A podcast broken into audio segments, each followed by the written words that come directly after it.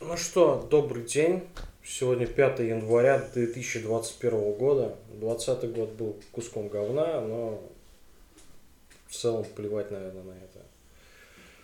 Выходили интересные довольно игры. Было много чего интересного, в принципе. Да, два месяца локдауна не прошло бесследно, но мы живы, здоровы, и все хорошо. И даже смогли немного поиграть в игры. И игры даже уходят еще. Да, игры выходят, и наоборот, как я понимаю, они наоборот какой-то доходность дают. Ну, разработчики отчитались же у них там этот э, рекордные прибыли в период вот этих локдаунов были. Ну да, как бы это было очевидно, потому что людям, в принципе, делать особо нечего. Кстати, поделитесь, кто во что сейчас играет и кто что успел уже пройти. Я сейчас играю, ну, так, на постоянной основе, от патча к патчу в Genshin Impact. А Также сейчас э, доедаю Одиссею, да прохожу последнее DLC там.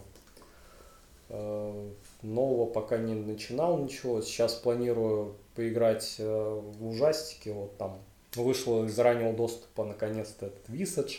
Ты в Steam будешь играть? Да, я уже купил на распродаже и амнезию новую взял. Ну, вот. Rebirth, который... Да, посмотрим. Вот Вторая амнезия мне не очень понравилась, которая вот The Machine Pix, как там, там со свиньями, в общем, что-то там. Вот. Она мне совсем не понравилась, но тут вроде как разработчики ну, решили исправить ситуацию и показать, что, что они умеют сделать все еще нормальную амнезию. Посмотрим, что у них получится там. Сома, в принципе, вроде неплохая была. Visage э, пока ничего сказать не могу. Вот, по отзывам все прекрасно. Вот, она была очень долго в Early Access. Посмотрим, стоило ли ожидание того. Че, Влад, как там дела в Киберпанке? А, Я играю в Киберпанк, но я не прохожу сюжет, играю только побочные миссии, потому что она ужасно идет на моей PlayStation 4, и даже SSD-диск особо не помогает в плане производительности. Но я сегодня заказал себе PlayStation 5 и надеюсь, что с 60 FPS я все-таки допройду эту игру. Ну, мне все равно кажется, что тебе стоит подождать ее. Кого? Ну, Версию. обновленную версию для А, PS5. а я думал курьера, который ко мне едет. Курьер. Отменить заказ. Отменить заказ, и типа, или- с- старина старина я передумал. Да. Но нет. Нет. Но я просто смысл особо не... Ну, типа, для меня игра и так выглядит хорошо. Она, конечно, на PlayStation выглядит говно, потому что у меня ощущение, что как поляки прикручивали RTX, это было типа они позвонили в NVIDIA и сказали, как с помощью одной ну, строчки кода прикрутить RTX на все. Они им сказали, и он типа действительно классно на компе работает, но на PlayStation он отключен, и на всех поверхностях у тебя точки. Много-много точек. Зернистость типа высокая. Да, огромная зернистость, и мне кажется, что вся эта зернистость это вот это отражение, которое должно быть на компе и на новых консолях, но на старых его отключили, и поэтому выглядит все в этих точках. Типа ты берешь оружие, оно должно блестеть, а оно у тебя, ты его крутишь вправо-влево, а у тебя просто точки то насыпаются на оружие, то ты там отводишь камеру влево-вправо, а точки немножко исчезают, но зернистость остается. И она даже не исчезает, когда близко к объекту подходишь. Он вроде как становится как обычная текстура, но слева, справа, сверху, снизу на тех объектах, которые вдалеке, у тебя все равно эта зернистость огромная. Ну и я слышал то, что народ жаловался на мыло, то что как будто бы оно и зернистое, но при этом как будто маслом все обмазанное. Оно, конечно, все мыльное, но помогает отключение аверберации, бликов и всего, что связано со светом. То есть Motion Blur, наверное. Да, вот это Motion все Blur. я отключил, и она стала менее мыльной, чем изначально при дефолтных настройках. Но там самый еще висячий момент, что после вылета игры, она часто вылетает с ошибкой, настройки сбрасываются на дефолтные, и приходится постоянно переключать в этом режиме графики все на выключение всех эффектов. Короче, игра пока не особо играбельная и Но она Комфортно. интересная. Ну, вот единственный такой показатель глобальный, что игра хорошая, это то, что мне постоянно хочется в нее вернуться и играть сюжет. А из-за того, что мне не нравится именно по количеству кадров проседания, я не хочу особо проходить сюжет. Потому что из большинства оружий, где требуется точная стрельба, ну, стрелять невозможно из-за фризов. А пользоваться умным оружием с автонаведением, ну, прикольно пару раз. Ну, как-то, типа, менять это все в балансе держать. То есть ты 70% игрового времени стреляешь сам, а потом тебе надоедает или какой-то сложный момент, и ты хочешь какую-то имбу, ты берешь в руки умное оружие и просто зажимаешь курок. Пули сами летят во врага. Но когда, если постоянно играть с таким оружием, то у тебя просто какой-то интерес пропадает, становится, ну, игра в один курок, одно нажатие, и все, ты ждешь, пока враг умрет, задавишь его этим пулями, и все. Понятно. Ну, короче, в вопросах баланса внутриигрового и технической части там много вопросов есть. В принципе. Да, баланс по ощущениям тоже сломан. Ну, он, ну, в принципе, в Видеомаке этим был сломан, если так подумать. Там были такие перки имбовые, которые тебе позволяли вообще не лечиться, ничего не делать, просто съесть булочку там, и на тебе там час целый будет висеть это баф с регенерацией. Ну, вот, допустим, там есть стелс в игре, и в него в целом интересно играть. Ну, за счет вот этих киберимплантов и загрузки вируса во врага, ты его там можешь поджечь, лишить зрения, лишить моторики, бошку ему там разорвать. Но когда ты понимаешь, что ты тратишь на это две минуты, а можешь просто ворваться и раздать три хедшота, то становится как-то ну, непонятно, что с этим балансом делать. Плюс оружие. Оно вроде как под РПГ все сделано, у него есть какие-то статы, но ты просто постоянно подбираешь новое оружие, и чем круче у него статы, тем оно становится как бы сильнее эпического оружия, которое, по идее, должно хватать там на 5 уровней вперед. А вот такого баланса нет.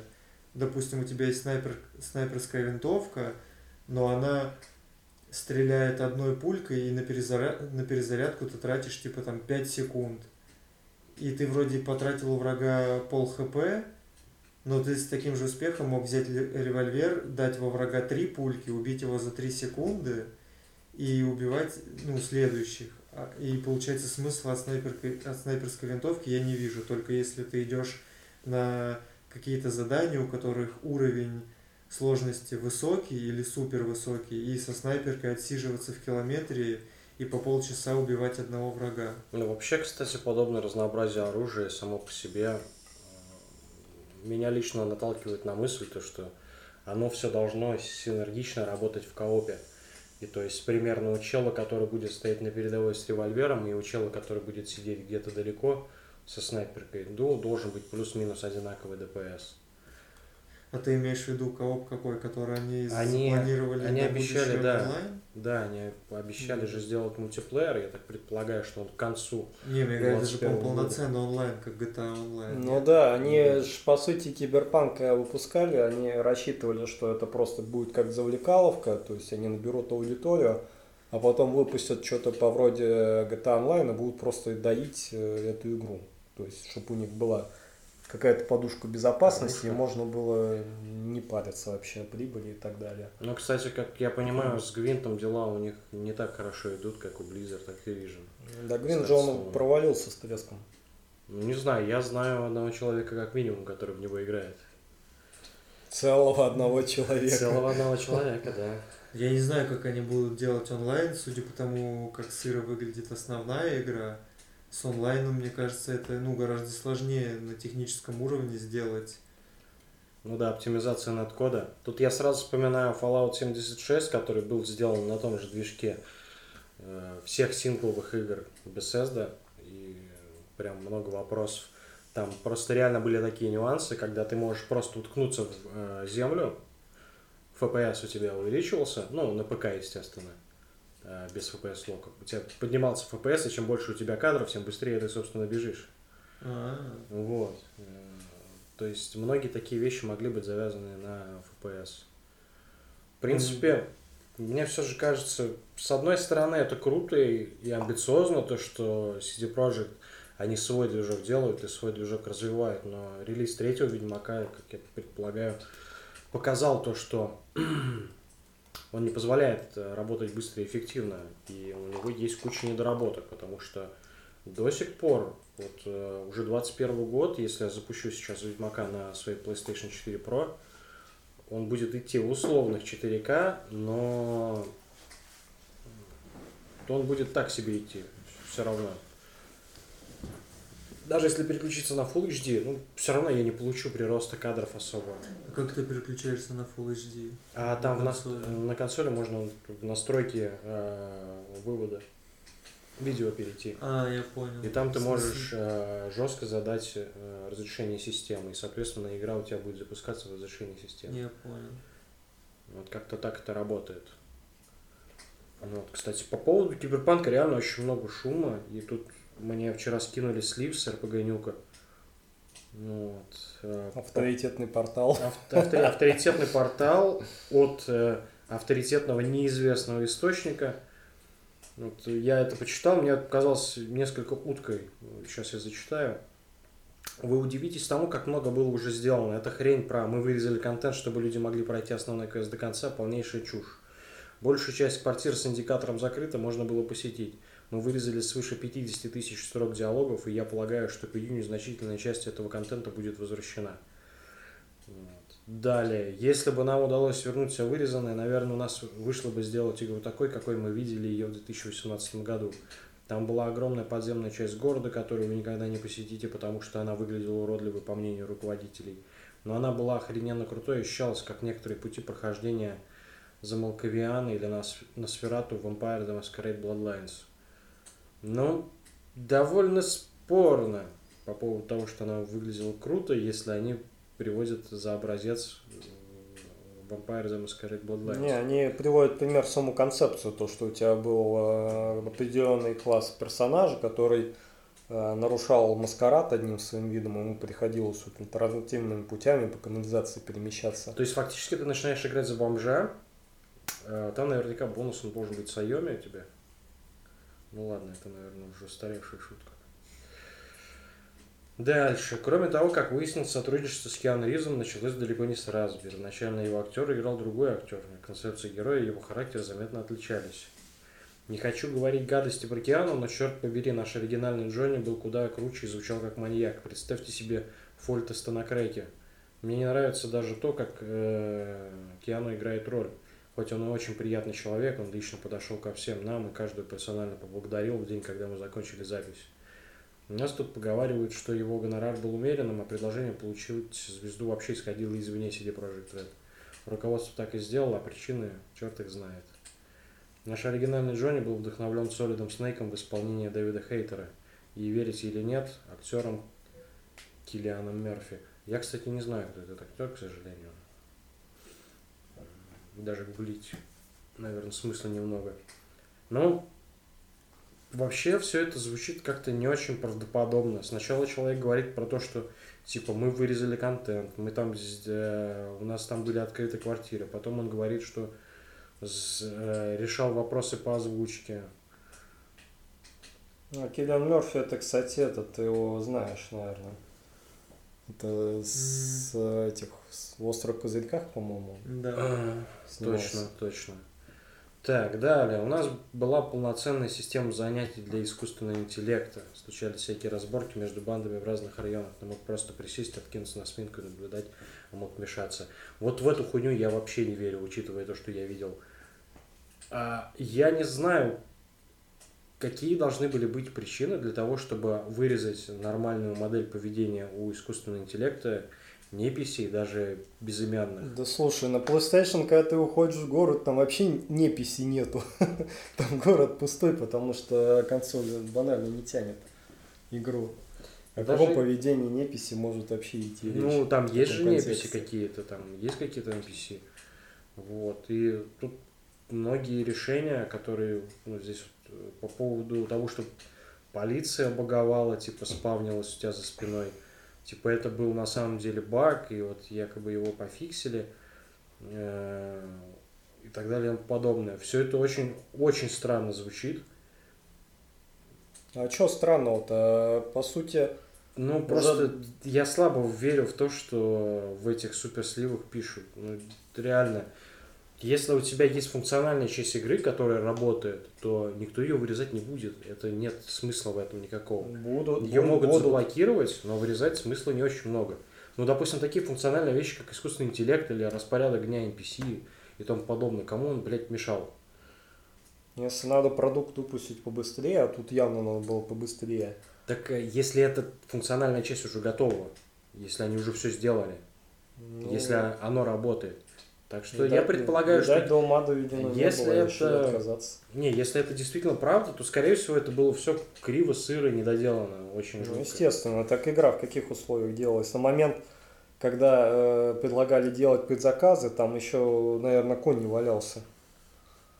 А уже предзаказы делали. Ну, кстати, Давали. я вспоминаю первый ролик Киберпанк. Кто-нибудь помнит его, нет? Ну, где вот эта безумная женщина, да? Да, да, где типа женщина там типа покромсала всех от э, там персонаж какой-то крутой, типа полицейский э, в шлеме ночного видения, там, э, в таком замедленном Сколько кадре. вообще игра в разработке была? Пять лет, по-моему. Так. Никак не больше. Ну, посмотри, кстати, да. А по ощущениям они, делали ее года два. С 2013 года, мне кажется, они начинали его делать. Потому что я еще был в Оренбурге, когда я смотрел первые тизеры. И начинал следить за комьюнити, смотрел интервью.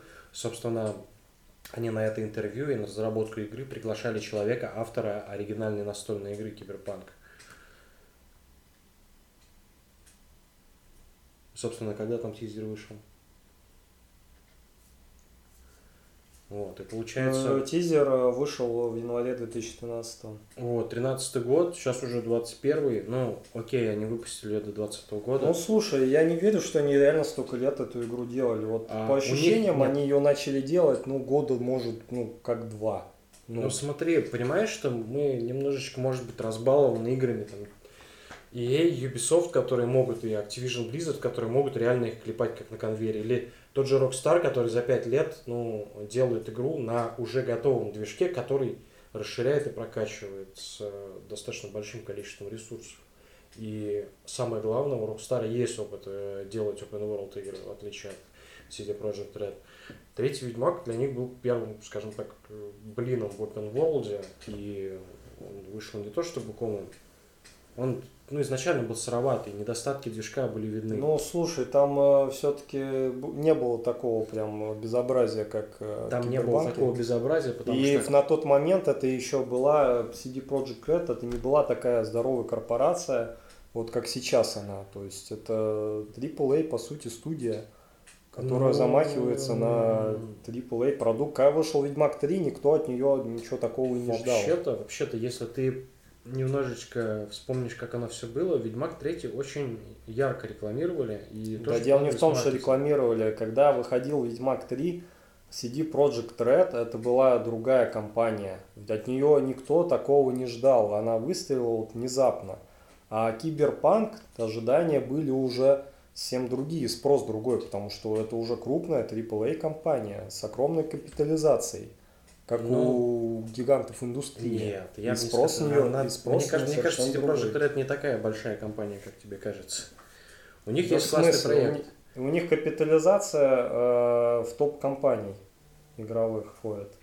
Ну, давай посмотрим, как капитализация. Ну, это сейчас экономика и политика, мы сейчас немножечко про другое все равно общаемся, но не суть важно. Не, Да, почему? я- это я- важно. это я важно, абсолютно не потому спорю. что Ведьмак. Слушай, я не спорю то, что э, ожидания по киберпанку были завышены, но фактически они тратили время, они взяли движок с Ведьмака, э, как, как у них он там назывался, Red Engine, по-моему. Да. Вот, они его взяли и начали переделывать. Ведьмак сам по себе не был богат на баги, потому что там не было транспорта, там не было таких толп. И 90% контента им нужно было просто сделать более-менее нормально крупные города по отлаженному процессу. Процесс у них отладился, там уже после каменных, каменные сердца отличное дополнение, и, собственно, кровь и вино тоже достаточно крупный аддон, которым они показали то, что они научились делать эту игру. Но киберпанк это совсем другое пальто. У тебя есть огнестрел, у тебя вид от первого лица, у тебя э, транспорт, у тебя горизонтальный уровень э, и большая высотность. А этот движок, а мне кажется, они, скорее всего, переделывали этот движок и рисовали концепты, думая, как это сделать.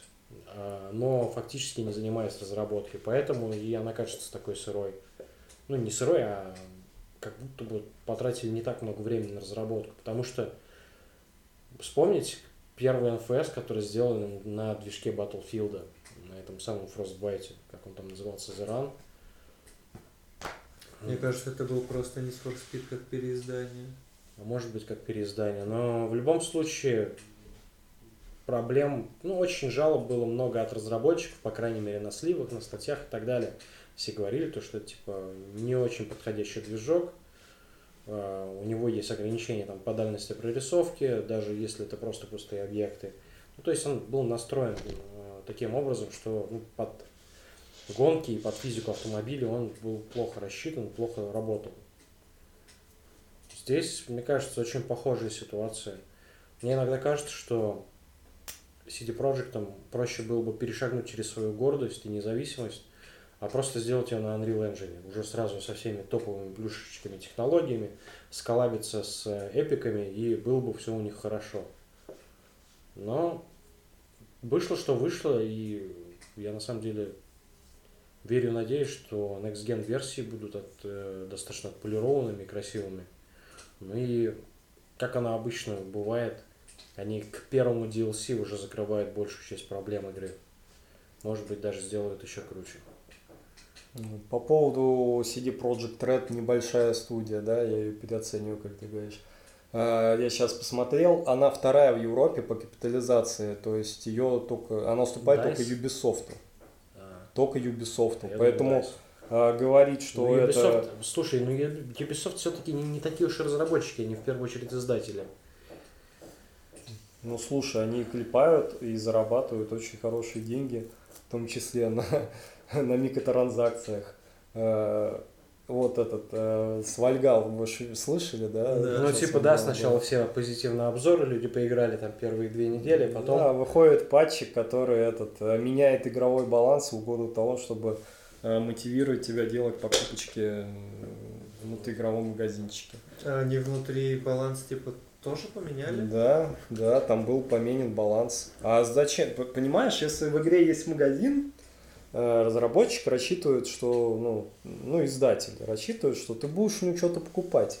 Если Я думал, тебе, может, косметика какая-то. если тебе магазин не нужен, то, ну, а зачем он тогда нужен? Уберите его, если магазин не нужен. Тогда зачем он вообще в в этой игре тогда, правильно? Ну, это так не работает. Вот э, их типа в Одиссее там, э, когда выходили, они получили негатив, и тут, вот, ну, блин, я уверен, что это специально сделано. Типа выпустили Для игру, первого впечатления. да, все поиграли там, э, журналисты так называемые, там свои десяточки поставили, и все, и можно это ебашить там, проводить просто вялым по губам э, потребителю и выпускать патч, который э, меняет баланс в угоду магазину. Кстати, Почему вот нет? мы сейчас заговорили про монетизацию. Я что-то вспомнил очень интересный козырный ход э, китайской студии, которая выпустила Genshin Impact на всех устройствах, во-первых. Кроме Nintendo Switch. Ну, не на Nintendo Switch, она, Она тоже выйдет. выйдет, Она она, выйдет в разработке находится. Вот. Тем более там мобильное железо, я думаю, там будет нормально идти. Я надеюсь, потому что на свече я бы поиграл. Вот. И схема монетизации, ну, мне кажется, она куда более жизнеспособная, чем то, что предлагает Ubisoft фактически. Э, То есть, Проблема, понимаешь, Игра распространяется бесплатно и просто тебя подсаживает на эту гачу модель игры. Но здесь, естественно,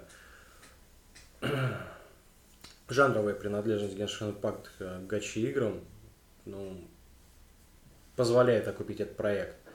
Другое дело, если вот такие AAA э, супер крутые издатели, разработчики, там типа Ubisoft и EA, э, будут пытаться сделать что-то подобное, ну, я даже не знаю, захотят ли они сделать бесплатный, там, EA, например, могли бы сделать бесплатный э, эти симуляторы спортивные, тоже футбольчик, баскетбольчик, что они там еще делают, НХЛ.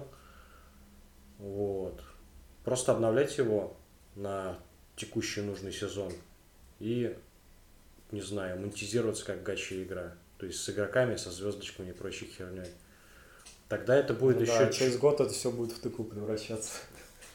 Почему? Как- как- как Нет, нет, я имею в виду, если это будет одна игра, которая будет э, иметь один глобальный патч э, Ну, раз в говорим об Ubisoft. Но для них, мне кажется, такая схема будет выгоднее, игроки будут куда более лояльными в любом Нет, случае. для них это не будет выгоднее. Они могут э, продавать э, проект под видом закончен- законченной игры и еще сверху э, зарабатывать на микротранзакциях. То есть, ну, в чем там вот разница с Genshin Impact? Genshin Impact, она не притворяется какой-то там... э, а- Она сразу открыто тебе говорит, я гача игра, меня там, я там мобильная дрочильня, вот, пожалуйста, тебе что-то дадим там, да, за траучку, вот, дальше плати. Вот. А Ubisoft они как делают? Они выпускают под видом э, законченного какого-то приключения, да, там AAA продукта, пытаются сделать игру-сервис. То есть, казалось бы, одиночная игра в открытом мире, какое-то приключение должна тебе давать. Вот. Они, они превращают это в игру-сервис. То есть, вот одно дело, когда это free-to-play игра, вот как Genshin Impact, ты там ее поставил, да, на смартфончик поиграл. А другое дело, когда ты покупаешь AAA продукт. Это совсем разное. Ну, кстати говоря, по поводу, опять же, монетизации, мне нравится, как делает Rockstar. Вот. Не то, чтобы прям сильно нравится.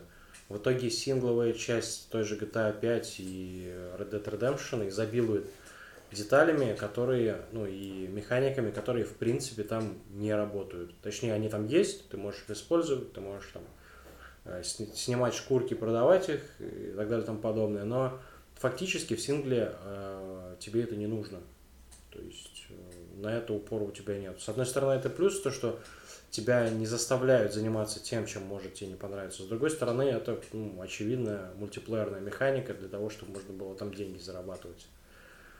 Ну, это знаешь, как игра в открытом мире, то есть э, кому-то, вот кому-то нравится ходить там, вот охотиться, там шкурки снимать, рыбачить. Вот я реально встречал людей, которых, ну, это им удовольствие доставляло, они как бы чилили так. Вот, это хорошо, что такая возможность есть. А, Потому что снимать шкурки и дрочить каких-нибудь там, допустим, медведей в Одиссее, это, ну, совершенно не весело. И я не знаю, кому это может быть вообще весело. Вот. А там такая своеобразная атмосфера, ты там ковбой, там странствуете. Ну, можно и GTA 5 тоже пример привести. Вот. Но, чего уж говорить про Rockstar. Они делают игры свои довольно долго, то есть у них нету конвейерной сборки. Они уже, можно сказать, игры не делают. Когда была в разработке Red Dead Redemption 2, я сомневаюсь, что мы лет через пять увидим GTA 6 или Red Dead Но Redemption 3. Ну, вообще тизеры уже появились, и были небольшие сливы о том, что потенциально в 21-м могут э, показать э, игру в том виде, в котором вы показывали GTA 5. Какую игру? GTA 6. Вот. И уже анонсировать ее постепенно начинает рекламную кампанию. Якобы в 22-23 году игра точно выйдет на Next Gen консолях. И все это будет очень классно и круто. Ну, Хотя это- с... Блин, я вспоминаю что-то презентацию Sony, они там показывали GTA 5 э, для PlayStation 5 апгрейженную. Я вот не в курсе, она вышла сейчас вообще или нет. Апгрейдженная версия, по-моему, в, следующем- в этом году выходит только. А, в этом Да. году только выходит. Интересно, апгрейд будет бесплатный или тебе надо будет занести монет? Потому что на данный момент большая часть разработчиков, они апгрейд-версии делают бесплатными. Ну, кроме, естественно, Assassin's Creed, Valhalla. Ну, многие делают так, они продают на PlayStation 4 версию, отдельную версию, то есть есть обычная версия, есть версия, которая подороже, но она типа апгрейднется до PS5. Да, да, PS5 или Xbox One X там, вот, когда выйдет, соответственно, версия для нового поколения. Вот, а, я, я, честно говоря, не вижу смысла Rockstar выпускать GTA 6. Ну, а зачем, когда у вас э, вот эта GTA Online, она огромную прибыль приносит и доится, и еще будет долго доиться. Зачем Ну, выпускать GTA смотри, 6 сейчас? GTA Online все равно они много довольно контента делают. И для RDR онлайна. Для RDR онлайна контента не делают вообще. Почему? Там Хотя, наверное, я... Там же даже, ты- там даже акция была, где игроки это нарядились клоунов, вот, и ходили, типа, посмотрите, мы клоуны, ждем какие-то обновления в игре, которых не предвидится. То есть они на RDR онлайн, они на нее конкретно забили, Ну, видимо, она просто не приносит денег. Ну, естественно, не приносит денег, потому что они не пытаются ее развивать. Вот у них есть GTA Online, где постоянно что-то там происходит, какие-то там новые эвенты, события, у нее там ну, есть контент, да, интересно играть. И в RDR, который ты заходишь, и ты не понимаешь, а что мне, собственно, делать тут? Ну, купил ты там шкурку, так, ну а дальше что? Вот, ну, собственно, а логика у них такая, то, что ну, у нас онлайна мало, мы на этом мало зарабатываем, зачем нам, типа, что-то тратиться, там, делать контент для RDR онлайн. Они, конечно, пытаются сейчас его как-то реанимировать, в кавычках, Э, там вот начали его отдельно, да, продавать, то есть именно RDR онлайн без игры. Вот, я сомневаюсь, что это особо как-то сильно игре поможет. Вот. Но опять же, во- возможно, причина, почему он не взлетел, потому что ну, GTA Online до сих пор популярный. Вот. э, Возможно, в этом причина. Но, тем не менее, новогодние ивенты э, в Red Dead Online проходили. Был, видимо, контент. Они же недавно еще разделили, по-моему, либо будут разделять Да, они планируют разделить онлайн RDR от основной игры, чтобы можно было скачать ее отдельно. Ну, я только что об этом сказал, что они продают ее отдельно сейчас. Уже, Уже начали? продают? Да, там до какого-то числа акция, я не помню, до конца января, что ли. Я просто, по-моему, переустанавливал RDR второй, и он, по-моему, как весил 100 гигов, так и весит. Ну, потому что контент, ассеты и вот это вот все, они остаются в том же виде. Ну, хотя, наверное, сетевая составляющая все же должна какое-то место занимать. Так, ну, давайте, наверное, про схему монетизации закончим, потому что это прям такая душная тема, о которой можно продолжать разговаривать, блядь, бесконечно. Да, я предлагаю просто обсудить, кто для себя, ну, что поиграл в этом году, там, вкратце хотя бы. Вот. У кого какие-то, может, неожиданные открытия, приятные сюрпризы были или разочарования от этого года в плане игр.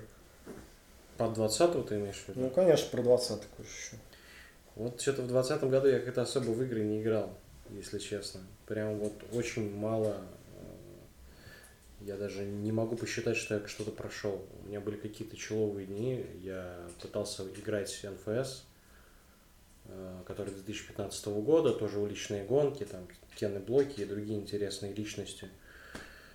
Игра выглядит красиво, э, бывает моментами тебе в нее интересно играть, гонять, там, кататься, там, тюнинговать тачку, но основная часть челленджевая в игре это отвратительная хуйня. Прям вот буквально это просто дерьмо абсолютное. Ты начинаешь э, в соревновательных моментах там проблема не сколько в том, что у тебя там противники какие-то суперсильные. Отвратительная навигация. Поскольку город ночной, э, ты очень легко можешь пролететь поворот. Очень легко. Большая часть механики входа в поворот, это нужно завалить машину боком.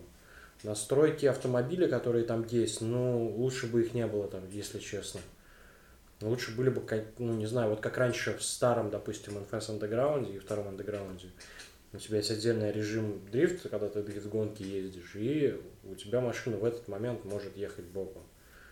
Потому что вот эта околосимуляторность, она отвратительная. Ты настраиваешь тачку по кольцевому, то есть там есть отдельные э, настройки кастомизации, то есть грип, либо дрифт.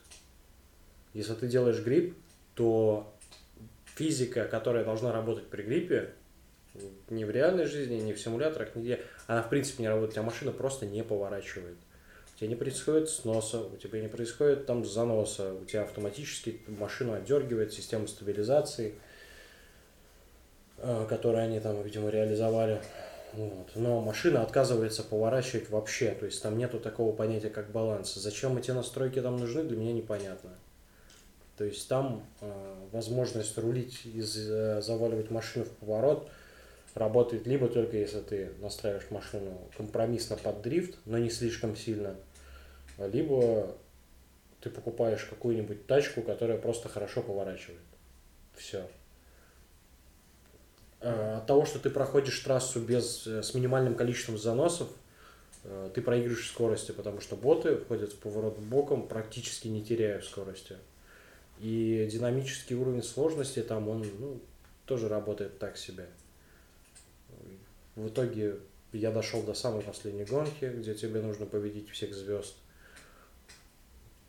Попыток 10-15, и я просто бросил это дело. Ну, реально, никакого удовольствия от этого нету. В принципе, как мне кажется, аркадная гонка должна в первую очередь какой-то фан давать, а не рвать тебе жопу.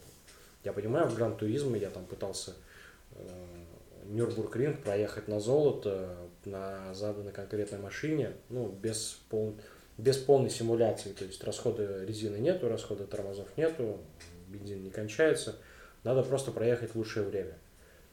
И я понимаю, в чем там суть, я понимаю, что, в чем там челлендж, ты должен правильно проходить повороты, ты должен чувствовать именно тот, как ты выигрываешь там каждую секунду э, там, в очередной серии поворотов, там, на, на шиканах, на каких-то шпильках.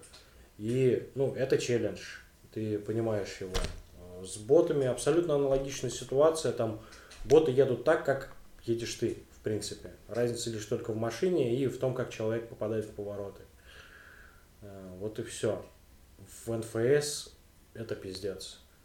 Просто такое ощущение, как будто это такие марионетки, которые на ниточках э, изображают, ну, летят по треку, э, по трассе. Именно так, как задала им программа, а не так, как есть базовая физика. То есть фактически я не могу сказать, что там есть искусственный интеллект вообще у противников какой-либо. Я не могу назвать это искусственным интеллектом. Это какая-то глобальная штука, которая просто подстраивается под тебя. Если ты едешь быстро, появится гонщик, который едет быстрее. То есть э, какой-нибудь тачке дадут какой-нибудь супербаф, он будет лететь там со скоростью 400 км в час, проходя все повороты, не снижая скорости. Вот это вот все, это прям супер неприятная вещь. Да, по поводу НФС 15 года я тоже в него играл, э, тоже его дропнул. Вот, очень токсичные механики в игре. А, в частности, да, они вот э, выпускали эту игру под соусом, что вот мы возвращаемся к истокам, посмотрите, у нас ночной город, там э, погони с ментами, там э, крутые тачки. Вот. А в итоге ты вместо какой-то восхождения к, ну, к истокам, я так понимаю, они, наверное, имели в виду андеграунда первые там. Вот. А вместо этого ты получаешь э, какой-то недосимулятор, который, ну, сидеть, вот эти ползунки крутить. А тебя периодически сажают, вот там была миссия, где тебя сажают на машину этого, на Кайсана, э, на Порш, который вообще не едет, который непонятно, вот ты до этого э, играл, подстроил машину, купил машину под себя, настроил ее, привык к ней, и тут тебя сажают на незнакомую машину, которая тебе не нравится, которая хер знает, как поворачивается, и тебе вот проходи эту гонку, пожалуйста. Да. Ну, вот, э, вот по поводу искусственного интеллекта тоже абсолютно согласен. А, боты, они не ошибаются от слова совсем. Нет, они ошибаются, они сталкиваются друг с другом. Но неважно, насколько ты уедешь вперед, потому что они тебя в любом случае догонят при первой же твоей Ну слушай, ошибке. вот сколько я в нее не играл, ни разу не было у меня ситуации, э, что противник, да, который там едет, что он куда-то врезался.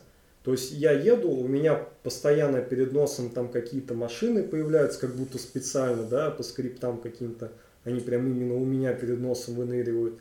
А этот едет э, мимо меня, ему никто не мешает. И он тебя догоняет даже по прямой. То есть, если ты начинаешь там э, чуть хуже как-то, ты плохо повернул, чуть как-то не очень вошел поворот, он тебя моментально на этом повороте делает.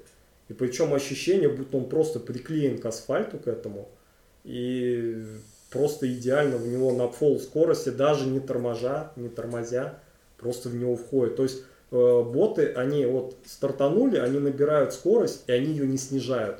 То есть тебе надо снижать скорость повороты, входить там, какие-то рандомные машины объезжать. Им ничего этого делать не надо, по ощущениям. Вот они просто едут, вот они едут, у них все время идет набор скорости.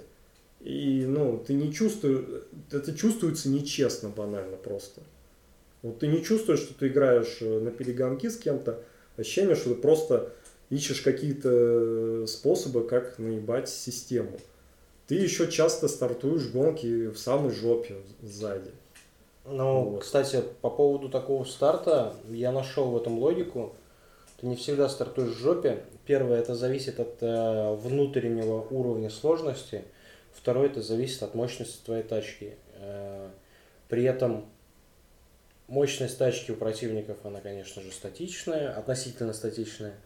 Но когда гонка начинается, мощность тачки вообще у твоего противника вообще не имеет никакого значения.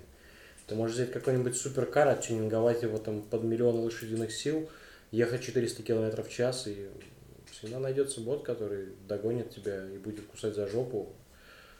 При условии, что ты вообще вырвешься вперед вначале. Ну, в начале, кстати, единственный способ вырваться вперед, Мгм. это вот а, в течение гонки обгонять людей там ну, тяжеловато. В том-то и дело. Э, Если ты вначале проебался, вот, единственное, что мне помогало выиграть гонки, это вначале выр- вырываешься вперед, если повезет, там втаранишь какого-нибудь бота, чтобы он еще какого-нибудь бота там задел, и просто потом стараешься, ну, не давать себя обогнать. А именно вот да, если ты вот вначале там э, не смог вырваться, то хрен ты его догонишь. Он будет ехать, он не будет ошибаться, он будет идеально входить в повороты, и все. И ты можешь просто сразу перезапускать гонку. И по мне так это сделано просто отвратительно. Вот. Еще тут веселая механика есть, э, когда ты просто проходя гонку можешь там э, врезаться в другого игрока, или он в тебя может врезаться. Тоже забавно.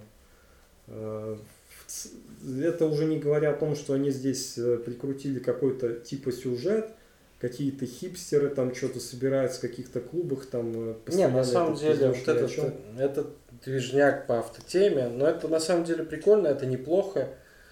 И неплохо то, что там кого-то даже пригласили, но оно просто на, на таких позитивных вибрациях работает, что Ну слушай, вот они ты перестаешь в это верить.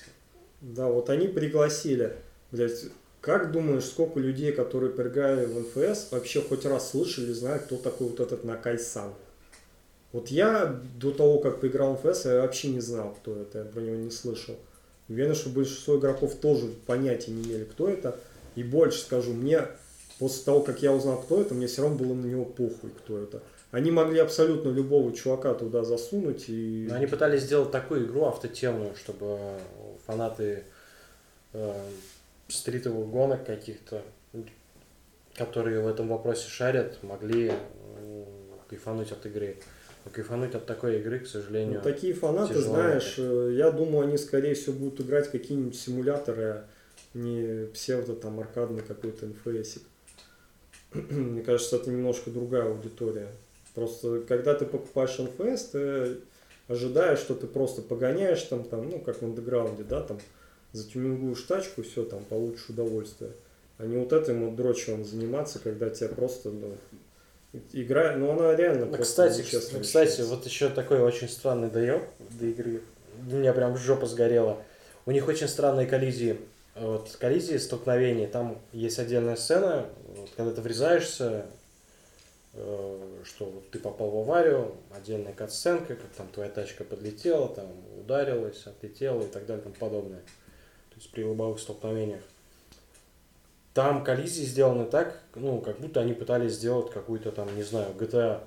э, то есть какой-нибудь заборчик, какой-нибудь бордюрчик, и там есть, допустим, ребристые перегородочки. Ты можешь немножечко, вот как ты привык в МФС, то, что ты можешь э, по навигации, по направлению, ты можешь просто чесать по стенам, э, теряя немножечко скорость, но вписаться в поворот. А здесь ты можешь так влететь в этот э, рельс, и вместо того, чтобы быть первым, допустим, или вторым, ты окажешься самым последним. То есть шестой либо двенадцатый, в зависимости от количества участников. участников. Вот.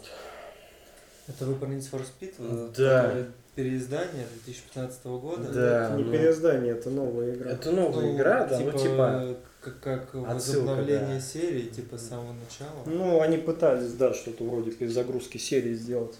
Я в нее поиграл до того момента, пока моя машина не начала плохо управляться, А потом, когда я зашел в настройки машины, чтобы посмотреть, что там вообще происходит, я увидел кучу ну, непонятных для меня наименований, в которых, я так понимаю, автомобилисты должны разбираться, и я понял, что я не хочу разбираться в этом.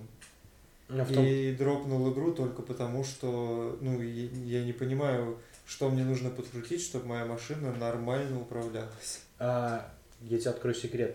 Как бы ты там нахуй ничего не крутил, тебе ничего не поможет. Оно никому не поможет, потому что то, что там они сделали, э, это вообще не рабочая хуйня.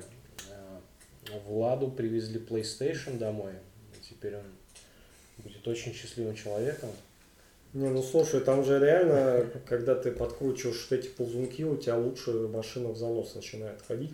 Это единственное, что там работает. Ты либо настраиваешь, что она едет у тебя как танк, блядь, прямо, либо она у тебя может э, заносить повороты. И, ну, не знаю, там сидеть дрочить баланс того, чтобы у тебя было... Ну да, каждой конке конкретно мне приходилось ползунки выкручивать по-разному, что дрифт это одни ползунки, там э, гонка по кругу другие, там спринт третьи. А с гонкой по кругу я не согласен с тобой вообще абсолютно в этом плане. Может быть, я плохо играл в эту игру, но если ты выкручиваешь все ближе к гриппу, то ты вообще не можешь поворачивать. Не, если ты все на грипп, то да, там поворачивать машина перестает. Но там можно как-то это сбалансировать, что в принципе круги, гонки по кругу становятся плюс-минус нормальные, но при этом даже в самом вот этом спринте тебе становится некомфортно. Даже с этим гриппом, потому что, ну, я согласен, да, она поворачивать перестает практически вообще. При том, что, казалось бы, кольцевые гонки это про прохождение поворотов. Вот, но это очень все странно. Я очень не понял концепцию, очень не понял, зачем они так сделали. При этом игра выглядит красивой. Вот честно скажу, ну, красивые графика, модельки, да, э, прикольные варианты тюнинга, можно там кастомно раскрашивать. Парк автомобилей достаточно, он не супер огромный, но там есть все знаковые тачки, которые есть. Вот, есть гла- главная знаковая тачка. Да, Toyota GT86. Нет, Toyota E а, Нет, тачка а... вот этого из Initial D брата Хачаров. с черными волосами, который. А, ты имеешь в виду FC? RX-7? Да, по-моему, как что у него там нет, у него, что у него Mazda была, не помню. Ну, Mazda RX-7 в кузове белая, FC. Белая. Белая, да, Mazda. FC. Главное, что вот она там есть. Ну, там есть она, там есть в кузове FD, по-моему. Кто в теме, тот будет очень вот, доволен. Да, то есть э, с отсылками на классику таких вот вещей. И по модельному ряду там автомобилей таких культовых, там все в порядке. И свежие машины есть, и старые машины есть, суперкары есть. В этом плане все классно, круто, но когда вопрос касается геймплея, игра не, игра, не работает вообще. Ну, ну что еще ты играл в прошлом году? В прошлом году я начал играть Vein, но я его не закончил. Я его закончил только в этом году. Ну, можем считать, что в прошлом. Ну, Vein ты прошел уже, да? Давно. Вот, там есть нес- несколько концовок. Я решил не задрачиваться по концовкам, потому что, ну, я честно скажу, я с такой прохладицей играл в эту игру, э, просто посмотреть за анимешным сюжетом, э, не более того. Концовка меня из-за этого немножечко разочаровала, то есть сюжет пересказывать я, наверное, смысла не вижу. Игра сделана по лекалам соуса, но она сделана как-то очень... Те вещи, которые там перенесли из соусов, э, некоторые, например, такая штука, когда вот э, в Dark Souls ты можешь использовать там души какие-то накопленные, э, либо сгустки крови там в Bloodborne, и у тебя инвентарь закрывался после того, как ты их использовал, когда ты получил ресурс. Это идиотизм, я так считаю. У тебя должен остаться открытым инвентарь, чтобы ты дальше мог э, всю эту кучу там душ, крови и так далее применить и использовать, потому ты что... Ты можешь ну, сразу например, много за раз там использовать. Но смотри, у тебя есть там малая душа, средняя душа, там, блядь, ну, супер большая не, душа. Не, не супер удобно. Ну да, и нахуя было это переносить в Vein, я не понял. Там того же Гуся были претензии по поводу того, как там персонажи передвигаются. честно сказать, на это было глубоко насрать. Да не, нормально они там передвигаются. нормально Они, передвигаются. в, бе- в бете, по-моему, или где там, или демка, когда Вот, в от- выходила. ну там в открытый нетворк тест был. Да, там какая-то Там- была ранняя версия, где они перемещались, как будто они скользили по земле, то есть как будто они даже не бежали, а просто скользили. Вот, и выглядело это очень неприятно. В самой же игре, когда я, ну, когда я уже проходил, там как бы, ну, нормально не бегали, у меня ничего там... Короче, глаз не цеплялся за какие-то такие детали, но дизайн локаций, я не знаю, ну, я понимаю, что разработчики Good Eater, в их играх никогда не было больших открытых локаций или запутанных уровней, там, чего-то такого, то есть они не заморачивались с бэктрекингом и прочими такими вещами.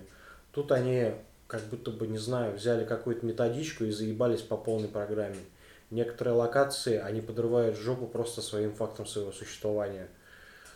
Вот. Ну да, они вот, э, например, решили сделать местный ана- Анор Лондо, э, так, сказ- так сказать, и, по-моему, они перестарались. Если тебя вот э, в Dark Souls эта локация висела именно вот сложностью, то есть она там была запутанная, там вот э, мобы были расставлены так, что они тебя своими луками эти жопу тебе поджигали, то тут ты просто бегаешь по этим лабиринтам, которые тут абсолютно одинаковые, Э, ну, тут комната от комнаты не отличается практически ничем. И понять, где ты был, где ты не был, куда бежать, тут бля, очень просто заблудиться. И вот эта локация, она просто сделана отвратительно. А учитывая то, что там, чтобы продвинуться дальше, тебе в некоторых моментах надо там аккуратненько на краешке там спрыгнуть вниз на нижний уровень. И сделать это может несколько раз в разные места. Э, Ну, это- по мне так это очень ленивое было решение. И, э, Да там сама локация выглядит очень ленивой, если Анал Рондо э, Ну, так что, в принципе, большинство локаций очень красивые с художественной точки зрения. Вот, а эта локация, ну, в Dark Souls ты видел, что это замок, а тут у тебя просто, ну, как будто э, они нашли какого-то челика, типа, который умеет делать крутые лабиринты для мобильных приложений, там, не знаю, для, ну, для мобильных игр. И сказали, сделай нам просто ебейший лабиринт, чтобы можно было и прыгать, и залазить по лестнице, и про всей хуйне. Вот тебе моделька, короче, лепнины и мостов с башнями. Вот, короче, делай. Он сделал, а текстуру как будто бы они забыли туда приклеить. Это выглядит именно так. Потому что оно просто белое.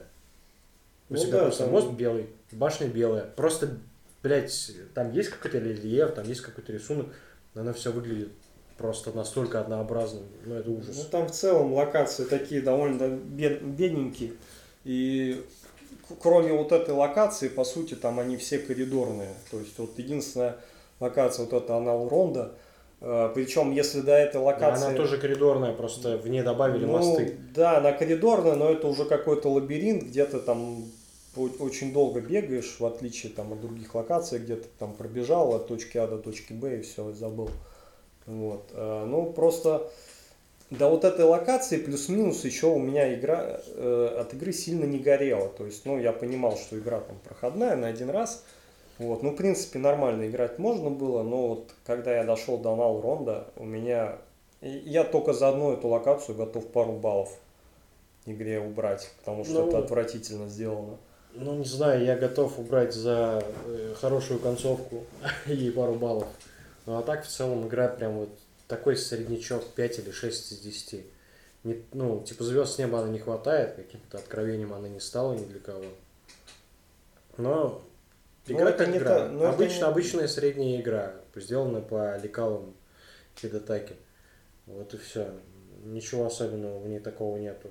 Анимешный сюжет, сетап, который они придумали, он там прикольно, он даже немножечко перекликается с Годитером по своей концепции.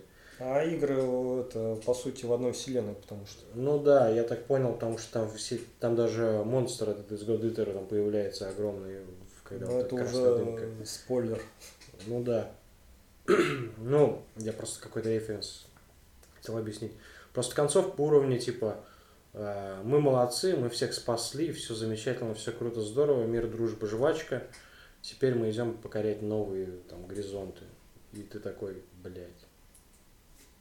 Блядь, где там трагедия, драма, где аниме, Я, блядь, Не, ну там аниме. э, есть Ну, я так предполагаю, что есть плохие достаточно. концовки, э, которые там всякие грустные, там плакать можно и так далее и тому подобное, но ну, не знаю, мне кажется, в такой игре не нужно было добавлять вариативность по концовкам. Я, конечно, все понимаю. Да не, почему? Это, в принципе, нормальная тема. У Но тебя- с другой стороны, вспомни трендинг в персоне четвертый. И это прям Да, только в персоне 4 там надо было на новую концовку, если ты проебался трейдингом, перепройти там игру м, 70-80 часов. Ну, э, я на сам Труэнзинг не вышел, я вышел на Труэнзинг оригинальную э, Persona 4, но там есть Труэнзинг Golden. Вот, и он намного более приятный, и действительно там эмпатию какую-то персонажу начинаешь испытывать. И вот это ну, вот JRPG все. это все-таки немного другой жанр. Ты там очень много времени с этими персонажами проводишь, в том числе в диалогах, ты к ним привязываешься. Здесь э, в Vein у тебя нету привязки к персонажам, потому что ты иногда их там в конце иногда видишь, а потом ты, в принципе, про них забываешь, они просто как, ну, как болванчики за тобой бегают там, э, как бы в памяти и все.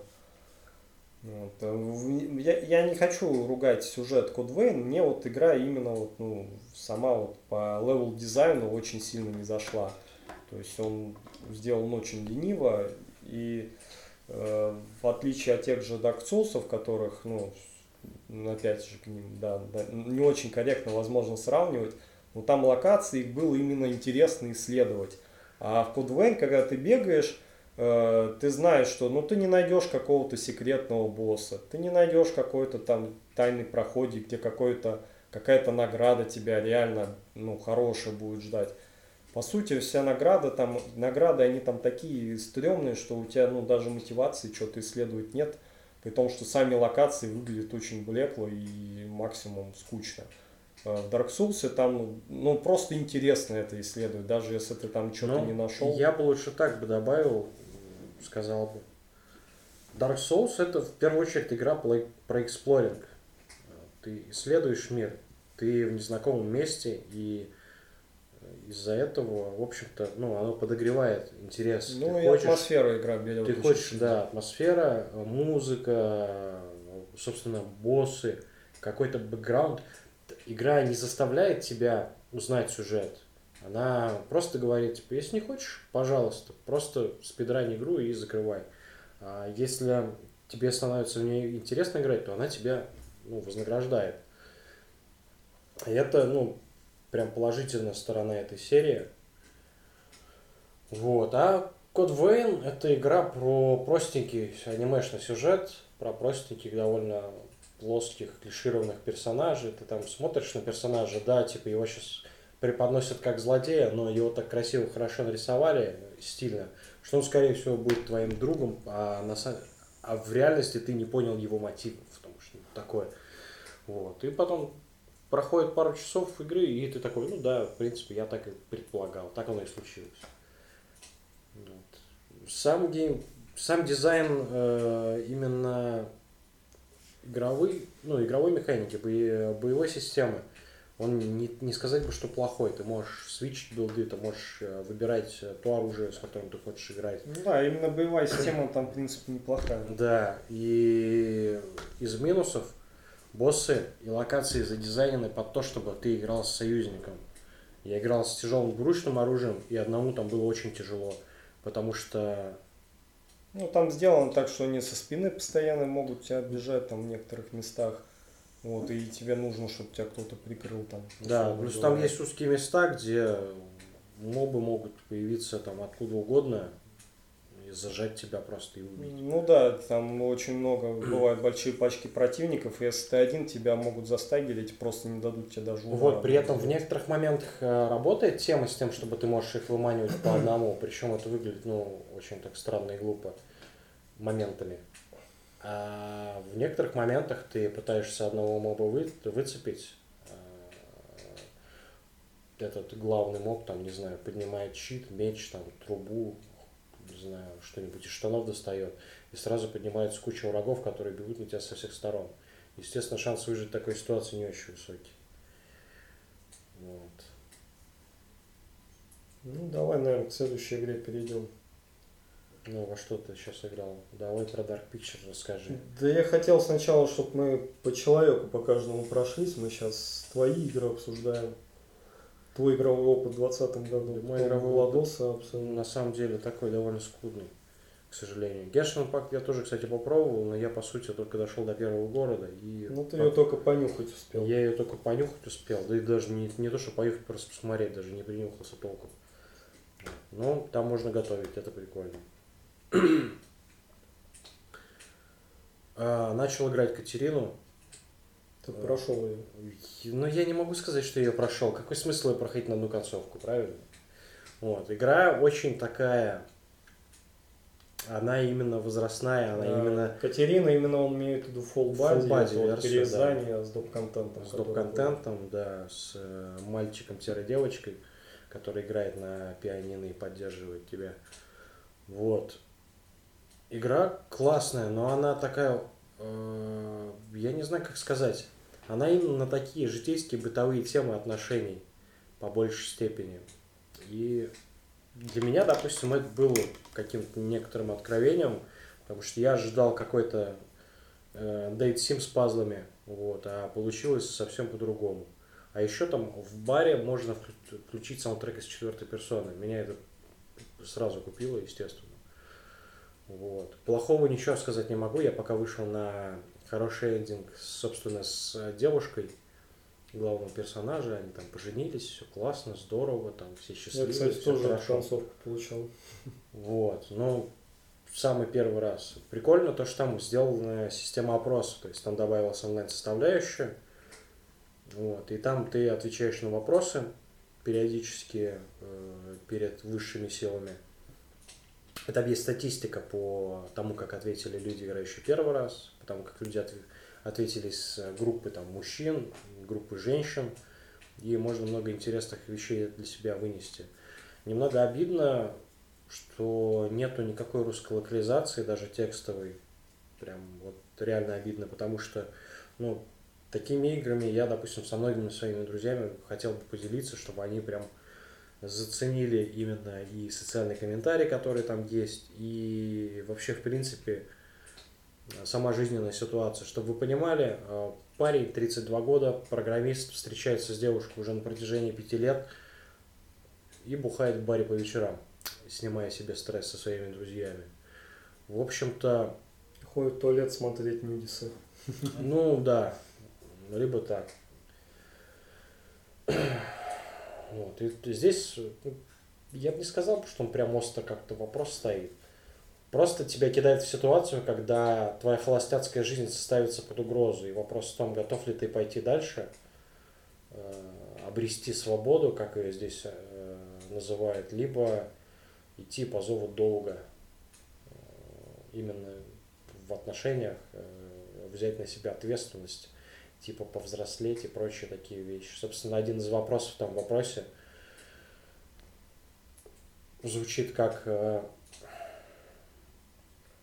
что э, чем для вас является свадьба, женитьба? Концом вашей жизни или началом новой жизни?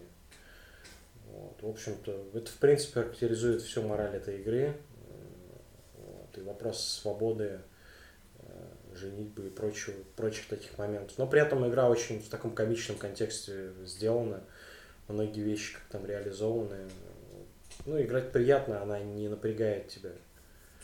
Прошел Ну да, надо, если убрать за скобки некоторые сложные уровни с пазлами, то она довольно чиловая. Ну да, на изи ты вообще можешь автоплей включить, и я когда это уходил попить, на, налить себе чаю, я просто реально включил себе автоплей и пошел наливать чай. Ну, идеальная игра. Да, Для идеаль- моби- для идеальная моби- игра. На мобилке бы очень хорошо зашло. Ну, это если вырезать весь контекст, который там есть, сюжетный. Сидишь, дел, пи- пишешь отчет, а игра это сама играется.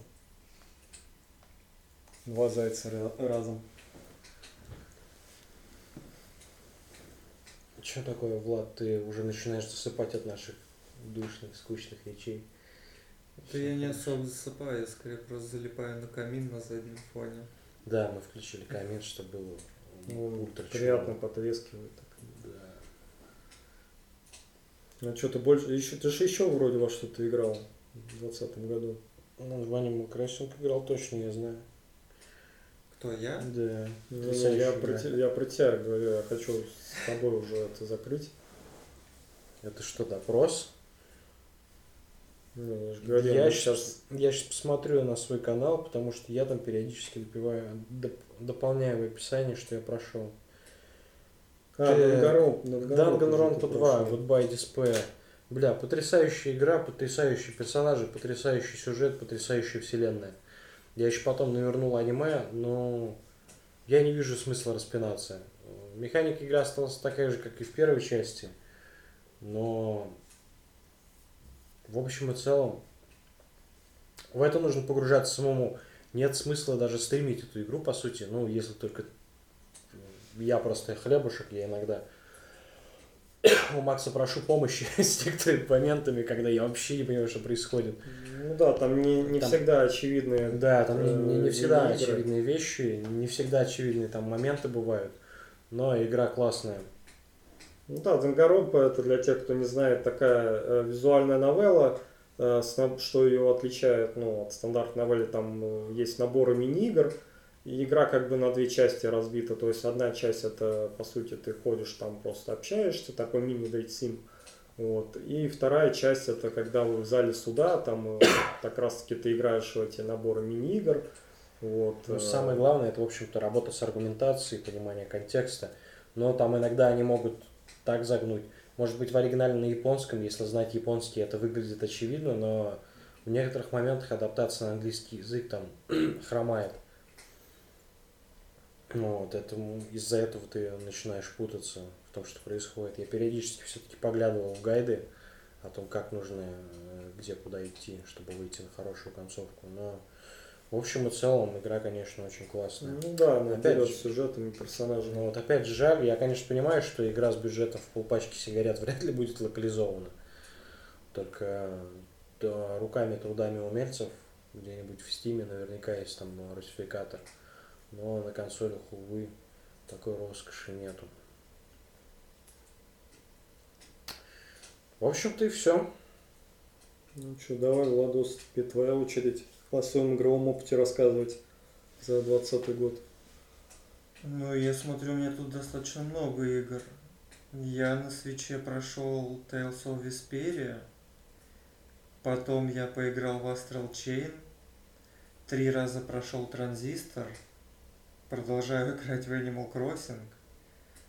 Прошел первую и вторую мафию в переиздании.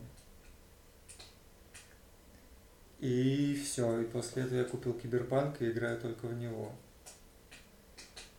Ну, расскажи о своих впечатлениях вкратце по играм. Ну, больше всего мне понравилась Tales of Vesperia, я на нее 100 часов потратил, и все это благодаря тому, что там есть русский язык, причем там сделано, мне кажется, ну, на 10 из 10 локализация, потому что там и юмор, и все остальное очень круто сделано. И это, по-моему, моя первая JRPG в жизни, и в целом мне очень жанр понравился, но из-за того, что большинство игр выходят на английском языке, я не могу в них поиграть. И китайском. Ну да, и французском, и итальянском, и испанском, Как и на немецком. угодно языке, кроме нашего? Да, на, на каком угодно, но не на русском. Я очень хочу поиграть в Bravely Default 2, по-моему, он называется. Ну да, выйдет такая. Да, я бы в него хотел поиграть. Потом еще, по-моему, у Square Enix выходил Octopath Traveler второй, или как он назывался. Просто автопас трейлера. Да, ну, вот это, знаешь, это такие JRPG, этот, в духе таких классических первых, там, э, вот как там финалки выходили. Это все-таки, мне так кажется, такие игры, они не очень хорошо подходят, вот если у тебя именно идет знакомство с жанром. Это уже для людей, мне кажется, такие, которые более уже, ну, поиграли в JRPG, играли там старые JRPG. Для знакомства с жанром, мне кажется, лучше что-нибудь выбрать, там, персону какую-нибудь. Ну вот персону, я, я смотрел стримы по персоне, именно где человек переводил все диалоги, и было типа очень круто, и хочется в это поиграть. Но опять же, из-за отсутствия ли- локализации, причем у такой игры, Я так понимаю, у нее очень много фанатов, и это какая-то легендарная серия. Ну, персона на всей популярности JRPG сообществе. Жанр сам по себе нишевый, поэтому как бы как фанбаза она есть, но э, в таких играх, ну, то есть JRPG многие, э, даже если они продаются там тиражом 300 тысяч копий условно, для многих там студий это успехом считается. То есть жанр довольно нишевый и рассчитывать, что тут прям будет э, локализация, это не приходится. Ну, текстовая локализация все же могла бы быть. С другой стороны, самый такой э, жирный кусок проекта это Final Fantasy 15, если я не ошибаюсь, да? Ну это да, ну это йоба по сути. Ну это по сути AAA йоба игра, JRPG ее тяжело, конечно, назвать, но в любом случае даже она ну, немножечко поленилась переводиться на русский язык. Они вроде добавили сейчас русские субтитры, но в любом случае это все равно выглядит очень странно, потому что в общем и целом поклонников Нира, Автомата, э, поклонников Нира в принципе в России много. И это та игра, которую, думаю, многие хотели бы попробовать Кстати, поиграть. да, я в демку поиграл, Но, а не осилился купить полную версию только из-за того, что отсутствует локализация. Кстати, это первая игра, которую я купил на PlayStation 4. Я с, э, ну, мне ее посоветовали, типа, купи, охуенно, заебись, круто. А я э, помню первую часть еще более-менее, она была текстом локализована, по-моему, у меня на Xbox 360. Было еще более-менее понятно, что там происходит. Ну, естественно, пиратская версия игры была, поэтому, наверное, там была локализация какая-то левая. Вот. И я помню, вот Нир, не репликант она называлась, Нир Гештальт она называлась на боксе. Именно европейская версия, где ты за батю играл. Вот. На фоне того, что я понял, что было там, я очень скептически отнесся к автомате. И у меня жопа сгорела с того, что там на английском языке. Я сидел и переводил, как промптом, блядь, с переводчиком, не понимая некоторых моментов вообще в принципе. Но благо игра очень легко ставится там на паузу, и субтитры у тебя на английском остаются. Потом я все-таки переборол проблему с английским языком какое-то время, за какое-то время. И навернул. Мне прям игра тоже очень хорошо зашла. В принципе, многие... э, Я не думаю, что в России так мало фанатов JRPG. Э, Проблема скорее в языковом барьере, который создается, я не знаю, намеренно, намеренно, может, реально экономит. Проблема в том, что жанр нишевый, и кроме этого э, отсутствие локализации, оно не способствует его популяризации, так скажем. Но смотри, у нас есть очень много людей, которые готовы переводить его с оригинала, с японского. У нас есть люди, которые переводят мангу напрямую с японского, а не с английских Ну, речь адаптаций. идет именно о массовости. Вот. И такие ресурсы, как та же Mind Manga там, или Read Manga, они существуют, и они предлагают контент, они достаточно посещаемы, достаточно популярны. То есть фактически есть ресурсы. Я думаю, люди, которые занимаются любительским переводом в Steam, готовы сами пойти навстречу разработчикам и помочь им в переводе за свой счет, за свои ресурсы, лишь бы ну, а, обрести, расширить фан-базу. Потому что фан-база не будет расти без э, Ну да, чтобы какой-то продукт имел успех, чтобы как бы он стал популярным, для этого на- надо проводить работу. Ну вот тут видишь, получается такая штука, типа бюджет у игры полпачки сигарет. А, ну, и получается ситуация, вот, а, типа, ты студент без опыта работы, тебе нужно найти работу. А, любая работа требует опыт работы. И получается, что у тебя замкнутый круг. Приходится как-то изворачиваться. Ну, Это- В любом случае у нас пользовательская база не такая большая, как э, в той же самом США или э, даже в Японии. Поэтому, в принципе, им продаж Японии и США м, хватает выше крыши. Какие-то такие рынки, как Россия, Россия, они считаются довольно-таки незначительными. Так, и мы сейчас, наверное, на небольшую паузу уйдем. Ну что, мы продолжаем. Влад, наверное, расскажет охуительную историю про Last of Us. Может быть, что-нибудь про Киберпанк даже добавит. Очень Да, Киберпанк уже обсудили достаточно, в принципе. Ну да. Игра говно, недоделана. 60 FPS буду на PlayStation 5 играть. Ждем патч. Да. Про Last of Us, ну, для меня это одним словом шедевральная игра. Во-первых, на фоне киберпанка это абсолютно вылизанная игра, скачанная с предзаказа. По-моему, даже ни одного патча я не качал. Первый день я не помню, был ли там патч или нет. Но она идет просто великолепно. Мне кажется, она выжила все из PlayStation 4 Pro, потому что там уровень графики какой-то запредельный. Я сделал 12 гигабайт скриншотов. Мне казалось, что я ну, игру ставил на паузу чуть ли не каждые 10 секунд. Потому что там все красиво. И к сюжету у меня нет никаких вопросов. Все клеймили эту игру за сюжет, всем кому-то что-то не понравилось, у кого-то какие-то там повестки всплывали у меня все шло ровно, и я всегда охуевал от твистов, потому что их там очень много, игра очень длинная. Я не помню, сколько часов, Часов 30. наверное, да, но я ее что-то очень долго проходил, и когда я думал, что я игру уже прошел, осталось еще 15 часов до концовки. И это было очень круто. Она, конечно, столько впечатлений не дала, как первая часть, но по ощущениям, мне кажется, вот первая часть настолько сильная, что Первая часть это первая половина игры имеешь в виду или первая часть именно Первая игра? Первая часть именно первая игра, да. Она, мне кажется, настолько сильная, и она тебя вот к этому эмоциональному взрыву, к самой концовке прям вот ведет так. Ну, то есть ты что-то уже чувствуешь, что как-то не хочешь с персонажами расставаться, и тут еще такая концовка, и ты прям такой думаешь, нет, он ее должен спасти, и когда он ее спасает, ты выдыхаешь, и все, больше в эту игру возвращаться не хочешь. И еще там неделю ну, вспоминаешь весь этот сюжет и переживаешь его. То есть эмоций она очень много подарила. А вторая часть, она, она настолько агрессивная, и ты даже когда происходит самый первый такой переломный твист, ты как бы как будто его ожидаешь, идешь дальше, и постоянно что-то новое происходит.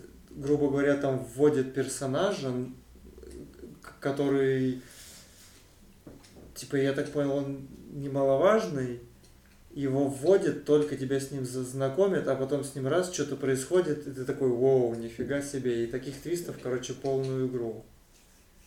А по геймплею она сильно отличается от первой части? Я давно играл в первую часть, но по геймплею, мне кажется, плюс-минус... Ну там они особо не меняли. вроде Ну да, но он такой более вылизанный стал. Лучше анимации. Да, и он, он очень хорошо играется в зависимости от стиля. Но я в основном бегал по стелсу. И в драке не особо вступал. Мне нравилось, ну, мне нравится, когда в игре комфортно играть по стелсу. Ну, он, типа, нет такой тягомотины, что ты видишь, типа, 7 врагов, понимаешь, что нужно их убивать по стелсу, а ты это будешь делать, типа, 3 дня, потому что, ну, очень как-то сложно. Там в этом плане, ну, баланс э, соблюдается. Хотя, опять же, к концу игры, э, как и в первой части, у тебя появляется куча оружия, куча апгрейдов, и тебе становится ну, достаточно просто вышибать всех. Но из-за того, что уровни стали сами локации больше, у тебя даже при каком-то экшене ты нагриваешь на себя там больше трех врагов, ты можешь убежать куда-то, заныкаться и ну, возобновить игру по стелсу. Вот. Ну и в целом Как новая игра, короче. очень хорошая игра. Сейчас могут быть спойлеры. Основные претензии большинства людей, которые захейтили, это то, что первый убили Джоэла. И второй момент то, что убийцу Джоэла слишком сильно обелили. Типа сделали ее хорошим человеком. Я думаю, что если бы они этого не сделали, то по эмоциям она бы, мне кажется, ну, получилось бы, что ты всю игру играешь в агрессию, ты ненавидишь Эбби за то, что она убила Джоэла. В итоге она получается супер плохая, ты ее убиваешь, все хорошо, но мне кажется, этого недостаточно, чтобы получить ну, эмоции, сравнимые с первой частью. А так получается у тебя какой-то ну, не парадокс в голове, а ну ты не понимаешь, типа, нормально ли то, что делает Элли, и когда тебе во второй части игры, когда ты играешь за Эбби, показывают взгляд с ее стороны, ты проникаешься этим и понимаешь, что ну в целом она тоже имеет право на эту месть. Ну, то есть для меня это все логично. Типа то, что написал, как его зовут, я забыл. Дракман. Дракман ну, это его видение, и, ну, я, я понимаю, что я не могу говорить, что а вот я бы хотел, чтобы Джоэл выжил, но эту игру делал не я, и, типа, это его видение, и он так его подал, и, типа, мы должны, ну, для меня я должен принять то, что он сделал. И, типа, ну, и мне в целом все понравилось. Ну, для меня, как видится, вот контраст с первой частью. В первой части э, тебя как-то получалось э, ну, сопереживать, скажем, там, героев, то есть ты мог себя поставить на место Джоэля, того же самого, за которого ты играл. Ну тут вот. а как раз таки проблема именно, может быть, ассоциации э, себя с персонажем. Ты мог проявлять эмпатию именно, ну, типа один к одному. Ты как персонаж. Вот. А здесь ситуация из-за того, что я так, ну, не предполагаю, уже всем, я думаю, понятно и известно, ты играешь за двух персонажей фактически. Да, и мне кажется, не зря они сделали настолько длинную вот эту часть за Эбби, что все поняли ее мотив. Мне кажется, только для этого была ну, настолько длинная ее часть игры. То есть, мне кажется, если бы они вырезали и добавили в 30 часов игру полностью за Элли, то, мне кажется, шумихи по поводу сюжета было бы намного больше. А так из-за того, что у тебя огромная сюжетная линия за фактически антагониста же она получается угу. для Элли, то там все в целом сходится воедино в концовке. И концовка там, ну, я считаю, что тоже очень мощная. Я ее спойлерить не хочу, потому что, ну, она как... В общем, ты получил импакт.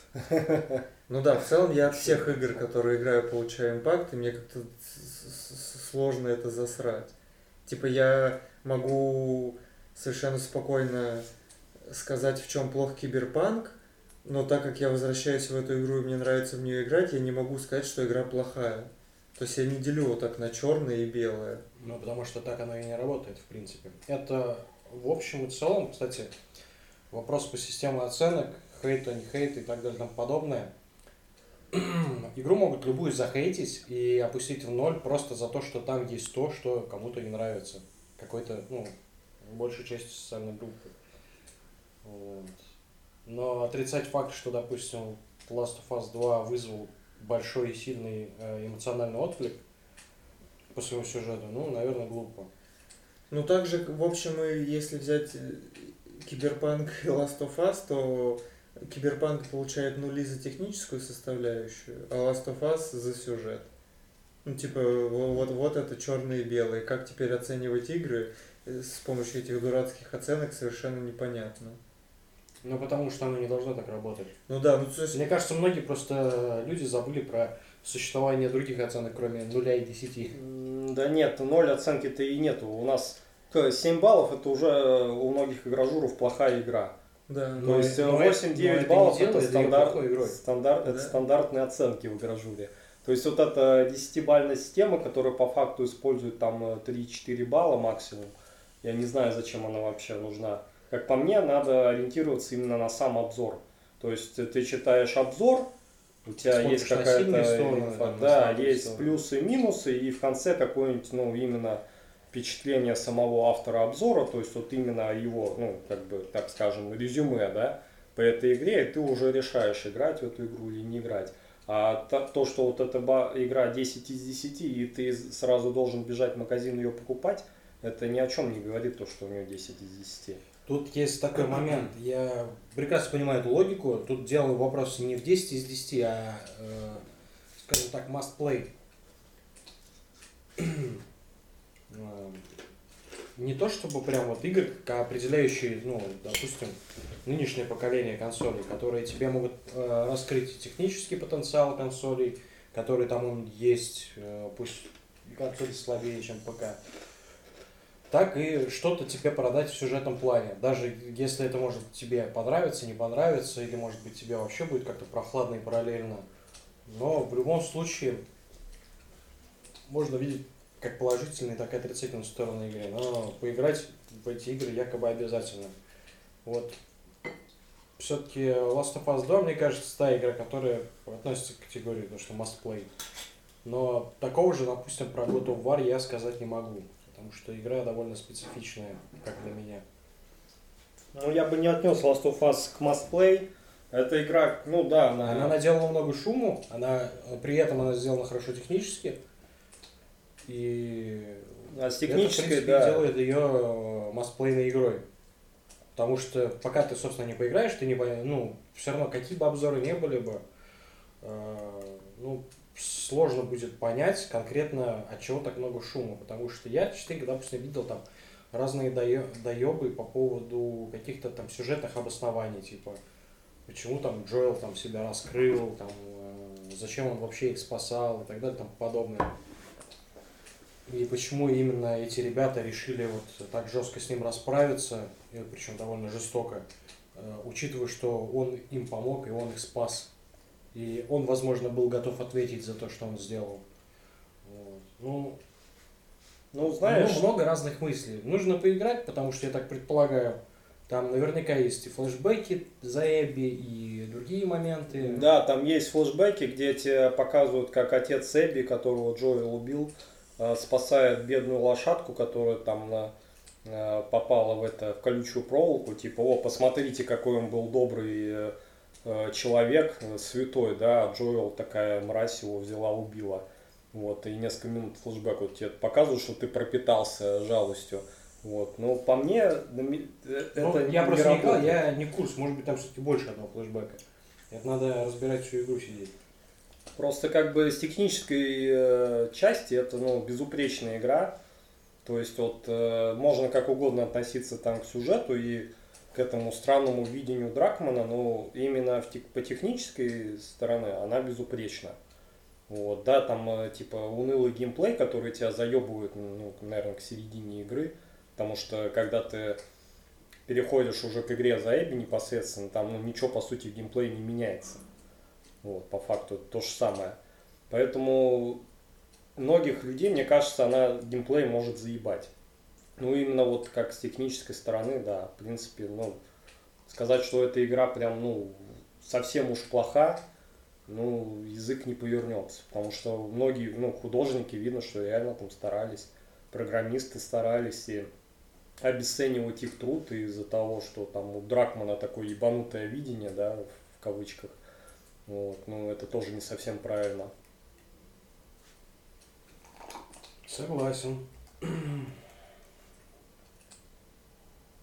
Кстати, э, мы Гостов, Гостов Цушима вообще обсуждали, по-моему, в прошлом раз, да? Нет. Нет, ни разу. Нет, ни разу не обсуждали. Я думаю, стоит упомянуть эту игру, потому что Но я со стороны вкратце симпатии да. она взяла первое место на Game Awards. Я вкратце потом расскажу о нем. Там э, Ладос еще нам не подрезюмировал о своем опыте. Ну, я больше всего часов Но... наиграл, наверное, в Animal Crossing. Может, все-таки в Overwatch? Нет? А в Overwatch, к сожалению, нельзя посмотреть количество наигранных часов, по крайней мере, на четвертой PlayStation. Ну, Overwatch это ладно, это допустим. Там обсуждать особо-то и нечего. Надо на порнохаб сразу идти. Почему? Там есть что обсуждать? Или нет? Скорее есть всего, что, нет. Есть что посмотреть на порнохабе в этой категории. Да, и засудить Каплана за то, что он не завозит контента в игру абсолютно. Ну, они там делают Overwatch 2. Кстати, Overwatch 2 вы видели же все вот это, то, что они Добавят новые карты и циферку 2 дорисуют. А, не совсем. Они поменяют движок, чтобы карты могли быть очень большими, по их словам. Вот, модельки они еще не перерисовали, но уже все это перенесено на новый движок. Вот. Будут коопные миссии, они пытаются занять нишу Left 4 Dead в жанре семейных шутеров, видимо, я не знаю. А, кстати, выйдет же этот э, продолжение своеобразное духовный наследник Left 4 Dead. Back for Blood. Что-то такое, да. А тех же создателей, которые, ну, я Ну так да, пред- просто Геб цифру 3 не любит, поэтому, да, называться по-другому будет. Но мне кажется, идея та же самая. Мне кажется, сейчас эта игра может не взлететь, потому что, ну, Left 4 Dead был классным кооп-шутером, но Но у него вроде до сих пор ну, немало людей. играет. ну, в Steam, я имею в виду. Ну, в- Да, в стиле. Ну, потому что на консолях, по-моему, и нету Left 4 Dead. Ну, откуда бы он там взялся? Это ж- Не, а на прошлом поколении наверняка, ну как прошлом, позапрошлом теперь уже поколении наверняка оно там э, есть. Разве? Я ни разу не слышал, что Fall for Dead на А консоли. в- он в Orange Box не входил? Нет, Нет, ты чё? Нет, не входил.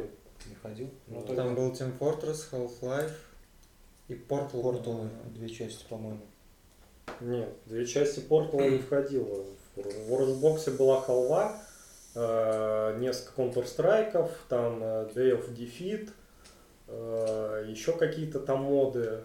Там я даже вот насчет Нет, Portal- ты, наверное, про ПКшный Orange Box говоришь. На Xbox, по-моему, был Portal. А, они отличались, что ли? Видимо, консоли? да, ну давай, Кажется. ну, гуглим. Потому что у меня был Orange Box, и я не помню, чтобы там был Portal, если честно. Так, Orange Box.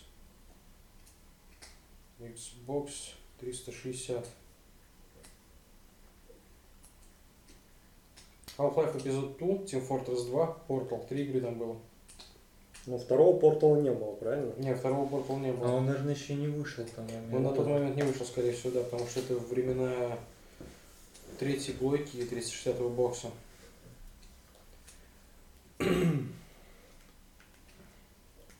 Че, Владос нам про этого Animal Crossing начал рассказывать? Ну, я не знаю даже, что рассказывать про Animal Crossing. 360 часов у меня наиграно. Я строю свой остров, общаюсь со зверьми, и меня в целом все устраивает. Ты кому посоветовал эту игру? Наверное, любителям Sims, ферм и строительства. Архитекторам, наверное, я ее посоветовал. Потому что основная часть игры это, наверное, Планирование. планирование архитектуры своего острова. Там, наверное, можно залипнуть часов на 800 минимум, потому что это все долго. И... Ну да, скорее всего так. А у тебя там были какие-нибудь моменты, в которые ты прям упирался и тебе было некомфортно? Нет, там такого нет. Игра абсолютно не, не принуждает, не заставляет тебя ничего делать. Ты можешь абсолютно никакие задания не выполнять и играться с тем, что есть. Ну, в принципе, это, наверное, очень хорошо для фермы. Потому что я вот попробовал э, поиграть в игру. Time at Portia называется. My Time at Portia? My Time at? Portia. Не, Ее бесплатно раздавали в э, Epic Game Store. А, Мне что-то стало интересно, я ее решил попробовать, посмотреть. Графически выглядит она, ну так, я имею- не то чтобы графически, она именно стилизована очень специфично. Например, э, стиль Animal Crossing мне больше нравится намного.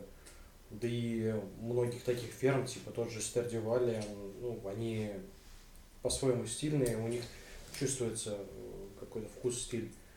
My Time at Portia выглядит странно, то есть там странные большие головы персонажей, странные пропорции, куцая довольно кастомизация персонажей, и, соответственно, все персонажи вокруг выглядят очень бедновато. Но меня как раз таки напрягло то, что фактически тебе необходимо выполнять задания гильдии мас... э, ну, именно мастера. И э, у тебя ограниченная энергия на день. Потом ты ложишься спать, чтобы э, восполнить эту энергию. Ну Вот, собственно, там какого-то суперстроительства оно, наверное, есть, но я до него просто не дошел. Но немного напрягает то, что э, есть сложные ингредиенты, которые тебе нужно собрать.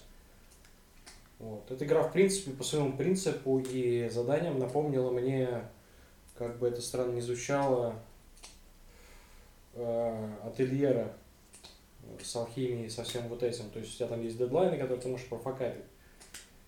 Вот. Но если в Atelier е у тебя очень чилловая обстановка, и ты реально можешь там менеджить ресурсы и прочие-прочие вещи, э, драться там с монстрами, ходить собирать ре- реагенты, общаться там с местными, вот, то у тебя здесь остается только, вот в My Time Portia, у тебя по сути только репутация с городом, в котором ты находишься, то есть самой Портии, и репутация level твоей гильдии, ну не гильдии, твоей мастерской.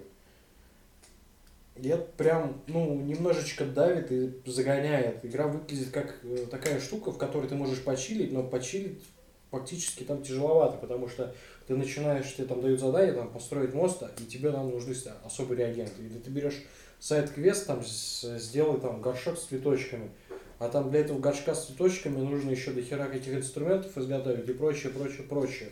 Ты начинаешь бегать вокруг, ища какие-нибудь ресурсы, и прям вот, ну, не очень весело становится из-за этого. Плюс, ну, там есть данж, катакомбы э, в городе. Ты тоже в эти катакомбы спускаешься, типа фармишь ресурсы и прочие другие вещи. Но это опять сбор ресурсов, у тебя тратит энергию. Когда тебе энергия заканчивается, ты можешь только ходить. И ничего ты не производить, не... ты даже собирать ресурсы не можешь, когда у тебя кончается энергия. Соответственно, чисто теоретически ты упираешься в то, что у тебя заканчивается энергия в катакомбах, э, на сборе ресурсов, или там ты сделаешь там пару топориков каких-нибудь из камня, там э, сделаешь там печь какую-нибудь. Все, у тебя ресурса нету, время идет по дедлайну, а ты не успеваешь. И нету какого-то такого понятного планирования в этой игре. При этом она, ну, в целом по механикам хуже, чем ательер сам по себе. Да, ты там можешь визуально наблюдать там то, что ты делаешь, крафтишь, собираешь и так далее. В какой-то степени там даже прослеживаются какие-то моменты из той же Зельды, но нет, я бы не стал бы в этой игре чилить и отдыхать и играть. Это не тот тип ферм, который вот подходит э, в таком режиме. Я лучше ательера пройду. Ну, наверное, про Time at Portia все. Я, кстати, на своем ноутбуке пробовал запускать Киберпанк. Серьезно? Да, и выглядит он, кстати, вполне себе удобоваримо. В Сколько? 30-45 FPS он Ты мне его давал. купил? Нет. Я его, вот честно тебе скажу, э, GOG.com он предоставляет игры без DRM, соответственно, А, я понял. вот, и ты можешь найти игру без DRM, установить, скачать, посмотреть. Скажем так, такая немножечко беспалевная демка получается. Я ее потыкал, посмотрел. Выглядит прикольно. Багов я тогда еще не успел встретить. У меня только в одном месте были некоторые просадки FPS, потому что я начал за это, за стрит-кида, и, соответственно, когда ты выходишь куда-то в город, там, после пролога, начинаются некоторые проблемы. То есть вот, в некоторых местах, где там слишком людно, у тебя очень сильно начинает просаживаться FPS. Вот. Из-за эффектов, видимо, там отражения тоже они как-то рассчитываются для всех NP NPC и так далее. Решается проблема снижением дальности прорисовки и уменьшением количества эффектов. Но все А на видеокартах от AMD лучи есть? Понятия не имею, если честно. У меня э, 1050 Ti. А, понял. Слабая карточка, конечно, но я был удивлен, то, что она вообще, в принципе, э, нормально работает и запускается, и показывает даже неплохую картинку. Ну что, Владос, продолжай. А про что? Ты про что хочешь, разгоняй, как бы вообще никаких Ну, проблем что, во что ты поиграл э, в 2020 году, о чем тебе рассказать хочется? Ну, наверное, самое лучшее это транзистор, потому что я прошел его сначала на PlayStation 4 два раза, а потом еще на Nintendo Switch два раза. То есть в целом я его четыре раза прошел. На два прохождения тратится около 10 часов, и смысла я не вижу проходить эту игру один раз, потому что там геймплейно тебе выдаются, так скажем, перки, которые позволяют, ну, там получается вот эта пошаговая механика с замедлением времени. И от количества перков, по сути, является таким показателем кайфа от игры. Чем больше и круче ты перков совмещаешь, тем интереснее тебе убивать монстров. Поэтому второе прохождение обязательно, ну и в целом сюжет, мне кажется, получился достойный. Это же Super Giant делает эту игру. Да. Они потом- Они делали и Бастион. Но Бастион, по-моему, на русском. А, по-моему, он есть на русском, но на ограниченных количествах консолей. Либо платформах. Потому что на свече нету точно русского, а на PlayStation я даже и не смотрел. Ты на PlayStation Vita, по-моему, играл? Да, я Бастион на PlayStation Vita играл. Ну, кстати, довольно странно то, что э, приятный ательер э, с хорошей графикой, визуальной частью выглядит ну, на порядок лучше Бастиона, но работает куда более стабильно, чем Бастион. Бастион периодически радует какими-то непонятными просадками. При том, что на мобильных устройствах Бастион вообще заебись идет. Без каких-либо проблем. Было некоторым удивлением. Причем мобильных устройствах ну, довольно старых. Я не про современные айфоны говорю, у которых мощности достаточно, чтобы уже тяжелые игры запускать.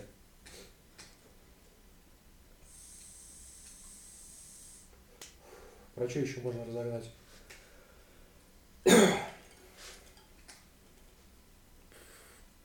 Я вот планирую, кстати, дальше Катерину допройти. Ну как допройти? Просто забрать все концовки, которые там есть. Потому что, ну, не знаю, мне кажется, там вся фишка в концовках и разных сюжетах. Вот. Я знаю, про что можно разогнать. Брат, что? Ты же Xbox будешь себе брать? Ну, планирую, да, покупать Xbox, ну, возможно, даже в этом году, ну, наверное, ближе к концу года, когда уже появится Next Gen, если появится. Почему не PlayStation? А, Вот тебе а же зачем? понравилась Сушима. Если выйдет вторая часть, что ты будешь делать? Нет, э, у меня, у меня подход такой был всегда, то, что обычно, когда я покупал э, консоль Sony, э, там уже много эксклюзивов к тому моменту успело выйти. То есть, ну, куда мне торопиться? Я куплю потом PlayStation 5 через 2-3 года, там уже, дай бог, если наскребется там хотя бы несколько достойных эксклюзивов, то можно будет поиграть. То есть, куда гнаться? Сейчас играть на ней не во что. Первые ревизии, я не уверен, что они качественные. Кстати, по поводу первых ревизий. У четверок первые ревизии фатки были отличными.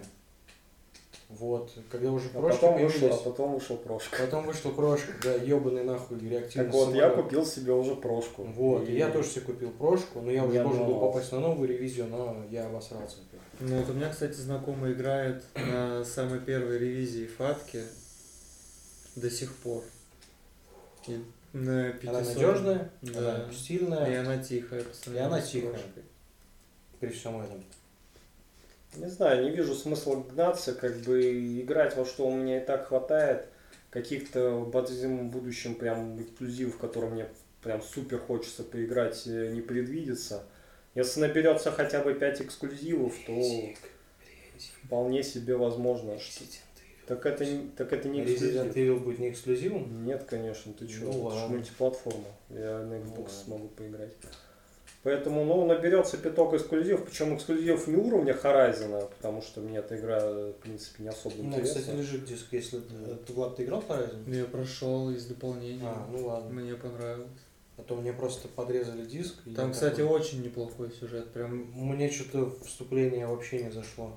А там Но сама. сюжет там не сильная сторона игры. далеко. А мне кажется, наоборот, сильная. Там же, ну, ты прошел ее? Horizon? Я Да, вообще, конечно. честно говоря, с первого анонса, с первых хартов, еще до того, как эта игра вышла, я просто, ну, Мне сама задумка дрочил на сетап, типа вот это вот техномонстры, люди в первобытной эре и так далее тому подобное.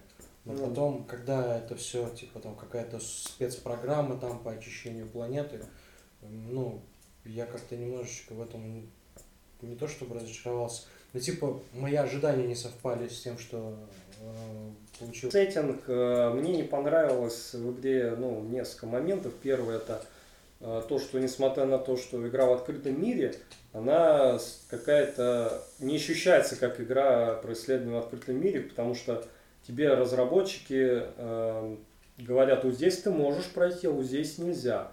Хочешь карабкаться, карабкайся вот здесь. Вот тебе надо попасть, допустим, в какую-то зону, я бегу, ну, там, ну, видно, что можно взобраться. Ну, Ну, нет, ты не можешь забраться, потому Ну, что это там... агрессив- агрессивный level дизайн, рассчитанный на какую-то определенную линейность. То есть, э, если они делают э, какую-то гору, грубо говоря, но это же тебе не Skyrim, где ты можешь это вертикально Не, ну, подниматься на лошади. Слушай, куча игр, где ты можешь... э, Те как же ассасины. Да, Ну, где ты можешь на попу друг- где угодно карабкаться, а тут, ну, ладно бы там реально что-то было, а то небольшая какая-то горочка, да, которую ты, ну, забрался, там, срезал себе путь, ну, нет, там не накрашено маркером, все, ты не можешь Ну, там не знаю, я бы это все списал бы чисто на игровые Ты даже ебаный забор перепрыгнуть в этой игре не можешь. Вот, меня вот это вот просто выбешивало Да ладно, невероятно. в, в тех же Dark Souls и прочих таких играх стоит деревянная дверь, которую ты не можешь сломать. Нет, слушай, ты разбиваешь мы говорим про игру, про игру, про исследование в открытом мире. Игра с открытым миром. Причем тут Dark Souls? Dark Souls это, ну, первый Dark Souls это больше Metroidvania такая 3D. М. Причем тут блядь, Dark Souls вообще? Вот. И другая претензия у меня, ну, основная, это сюжет и персонажа. То есть э, сюжет, он тут э, мне показался жутко скучным, топорным. Э, персонажи, персонажи просто отвратительные. Единственный вот плюс-минус персонаж, который мне вызвал интерес там какой-то, понравился, это как бы не смешно звучало, это вот негр, э, который, ну, из грани, негр из грани его все называют, это, ну, грань сериал. Вот, этот негр еще в Quantum Break был. Вот, он неплохо, э, мне, мне ну, он неплохо тут, в принципе, сыграл. Вот, а остальные, если это мужской персонаж, это либо какая-то тряпка, которой все это пол утирают, которая плачет, ноет и, блядь, вообще Либо смотреть тошно. Либо какой-то прям пидорас, мудак там э, просто ужаснейший, просто какой-то чмо. Вот. А женщины все как надбор, под- на подбор, вот сильные такие, независимые, э, уебищные на внешность. Ну там главной героине еще плюс-минус куда не шло, но вот в основной массе женщины выглядят отвратительно. Ну, кстати говоря, по поводу главной героини, ей там по сюжету сколько? 16-17 лет? Ну, по сюжету не помню, сколько ей, но она была достаточно 18 молодая. или 19. Вот, что-то ну, выглядит она лет на 25 где-то. Ну, выглядит, как-то да, так. она намного старше. Она, ну, взрослый э, женщина уже Вот. выглядит. э, И женщины такие, знаешь, вот берут все в свои руки, вот мужики тряпки там пошли нахуй отсюда, мы, блядь, разберемся тут. Вот эти, и такие вот мелочи э, какие-то, да, из этих мелочей вот она собирается вот впечатление от игры. И оно в целом у меня, э, ну не то, что негативное сложилось, ну скажем так, я не могу сказать, что мне прям игра понравилась. И сиквела я вообще не жду. То есть я, может быть, в него и поиграю, вот этот, вот, да, там, Forbidden West или как Да, Forbidden. West называется. Я в него, может, и поиграю, но без особого энтузиазма, потому что первая часть меня восторга не вызвала.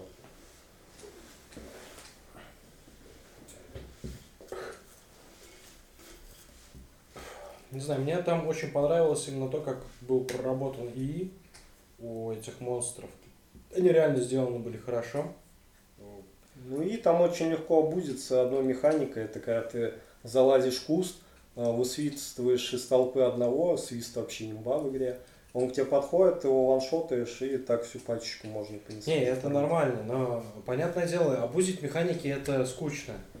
Если играть э, по изначальной задумке разработчиков, я думаю, это вполне себе В принципе, да, тут интересно. Тут, да, Потому если что у тебя есть трекинг их маршрута патрулирования, есть у них свои модели поведения, есть разные, в общем-то, виды этих самых монстров, и убивать они всегда по-разному. И в зависимости, в зависимости от того, какие запчасти ты еще хочешь от них получить, тебе нужно там выбивать дурь из разных их зон. Это для такой игры, принципе, круто. Поэтому я могу простить то, что э, там может не хватать какой-то вариативности в исследовании open world, потому что ну, подобная вариативность в убийстве именно таких вот нейтральных врагов, она требует ну, достаточно приличного ресурса. И игра, кстати, ко всему прочему, выглядит очень круто. На прошке, я когда ее запускал, я был приятно удивлен, то, что именно вот этот э, поддержка ч- 4K HDR в этой игре работает. Она работает, она делает игру реально красивее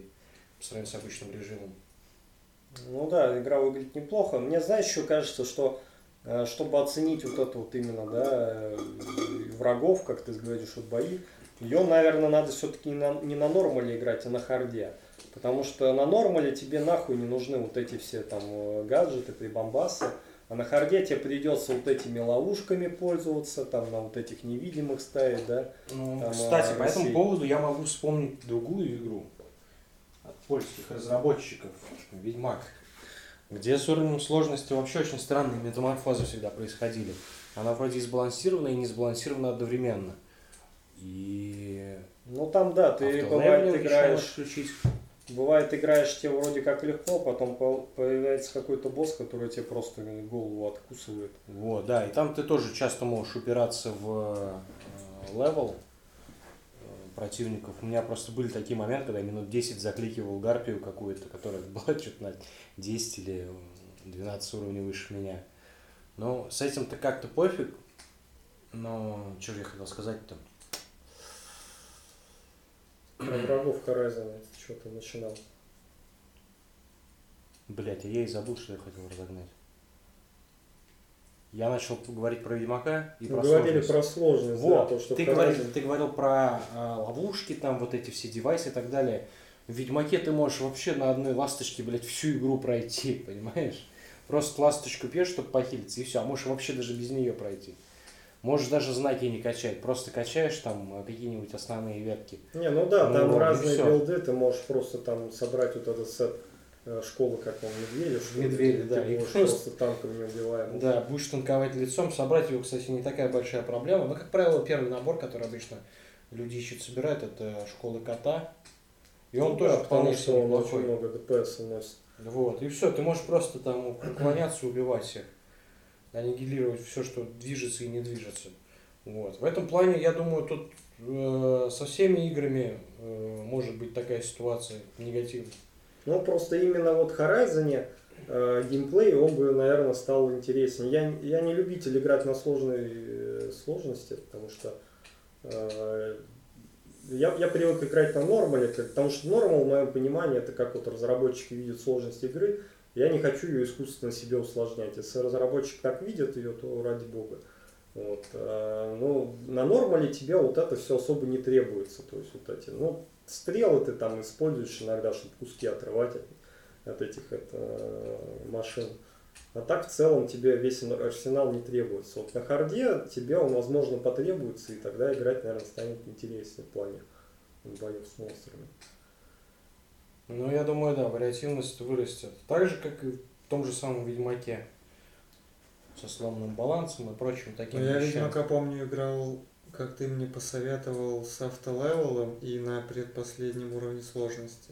Ну да. Тогда становится Потому что- интересно сражаться, потому что один удар у тебя 70% здоровья где-то уносит, и ты уже не идешь в мясорубку. Ну, и ты еще можешь обмазываться зельями, ты можешь Да. обмазывать оружие ядами, ты можешь думать о том, какой доспех тебе подобрать, там, какие статы собрать. Но я Ну, грубо говоря, ты готовишься, там, используешь знаки против э, большей части там монстров, потому что они реально начинают давать тебе преимущество. То есть нет такого, что ты можешь их просто затыкать к херам и победить. Тебе надо реально там находить окна для атаки. Вот это все. Ну, и плюс автолевелинг, он всегда держит тебя в форме. ну да. В этом плане, ну, с одной стороны, круто, что можно настраивать сложность себе. С другой стороны, ну, странно, что нормал в том же самом Ведьмаке, вот в Horizon, они получаются слишком легкими. Но с другой стороны, я могу понять разработчиков. Э, Какому разработчику будет приятно, если большая часть казуальных игроков, которые просто купили игру на хайпе, там не на хайпе, по рекомендациям, по обзорам, и будут там, ну, сосать бибу.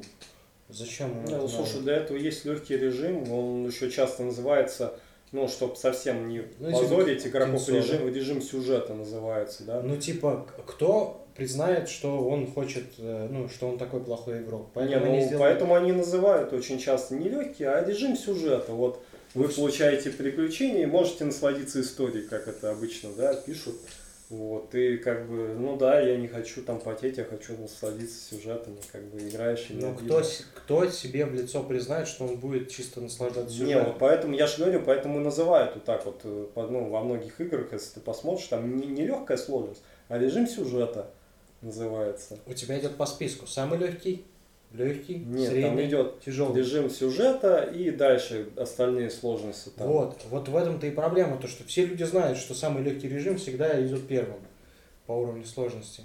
Вот. И Ну, поэтому люди, ну, кто захочет э, признавать то, что типа он такой Да, многим... игрок, за- который будет э, многим все равно. чисто сюжет. Многим все равно. Не, не, не, не. Те, кто не, не захотят признавать, они пойдут на харде играть. Они пойдут на харде играть и выключат игру. В итоге контент они не съедят. Не, они просто поменяют сложность, продолжат играть дальше. Ну, самое главное, игру ладно. купили уже. Да. Или фаунднуть. и, Не, я, я в принципе, я, я никогда не Ну, был... Нет, тут с другой стороны, дело-то в другом, то что, типа, прикинь, ты ебашил, работал, типа, а чел игру купил и не играет в нее. А многие, многие люди никогда не проходят игры до конца. Ну, то есть большинство игроков, когда вот выходит какой-то там блокбастер даже, вот, они его покупают, и, ну, дай бог, если половина его до конца пройдет.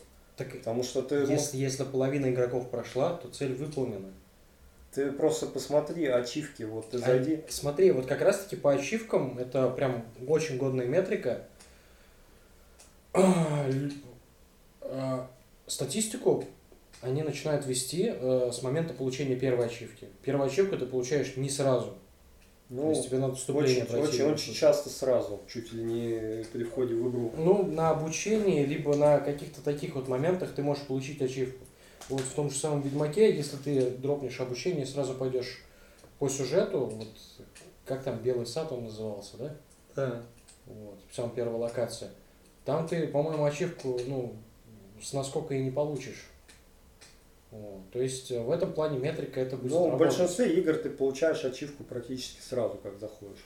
Ну, не в этом суть. В том, суть в том, что если ты зайдешь вот в игры, которые ты играл, и посмотришь там вот э, прохождение последней главы, там, или посмотреть концовку, да, ты там да- даже 80% часто там нету. Там, ну, дай бог, если там 60%. 60% это очень хорошая цифра, Вот, потому да. что я сразу вспоминаю классический World of Warcraft.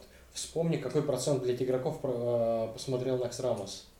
Ну, очень мало. Это очень мало. микроскопическое количество людей. И разработчикам было настолько обидно, что, блядь, они ебашили, делали крутой сложный рейд, к которому нужно было там круто долго готовиться. Ну, 40 человек это тебе не шутки организовать. Вот, да. Поэтому что они сделали? Они добавили его в с- другом дополнении. В- И в уменьшили количество до, до, до 25 рейда. Да, Вот, но- и, ну, для... потом они добавили, собственно, э, Looking for Raid Если брать... режим. Ну да. ну, Что, вот чтобы люди просто хотя бы посмотреть контент могли. Потому что они работали, они хотят показать сюжет, они хотят что-то рассказать, что-то дать игроку э, в награду за то, что он туда пришел. Но когда, ну, грубо говоря, можно не делать хардовый контент, хардкорный контент, э, такой вот, ну, грубо говоря, до, до концовки, там, затягивать концовку и так далее и тому подобное, если большая часть игроков э, не пройдет его. Поэтому ну, первоочередная задача, чтобы максимально больший процент игроков дошел до конца игры. ну, поэтому Поэтому нормальная есть- сложность, которая всегда по дефолту, они всегда, она будет легче, чем э, задумывалась сама по себе. Да не, я не согласен. Потому что э, для, для этого, я говорю, для этого есть легкий режим сложности. Э,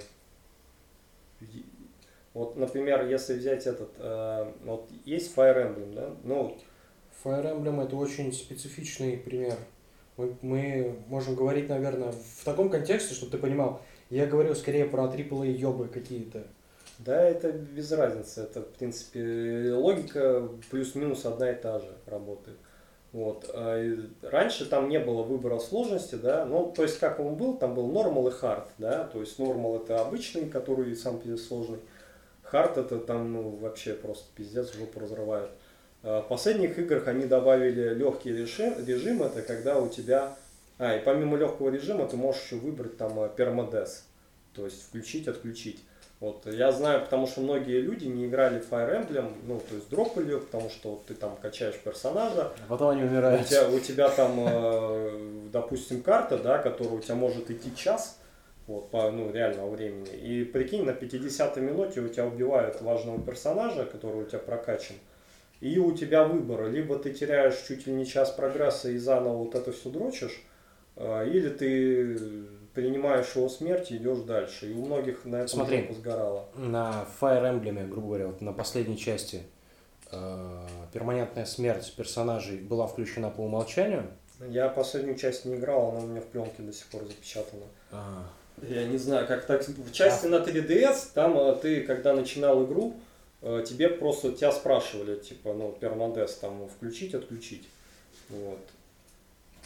И это очень сильно тебя как бы меняет геймплей, потому что если у тебя пермодес отключен, допустим, вот банальная ситуация, да, к тебе там с фланга заходит несколько врагов, э, если у тебя пермодес, ты не можешь отправить там, допустим, какого-нибудь персонажа, чтобы он в проходе просто их заткнул и задержал, да, пока ты там миссию выполняешь, потому что его убьют.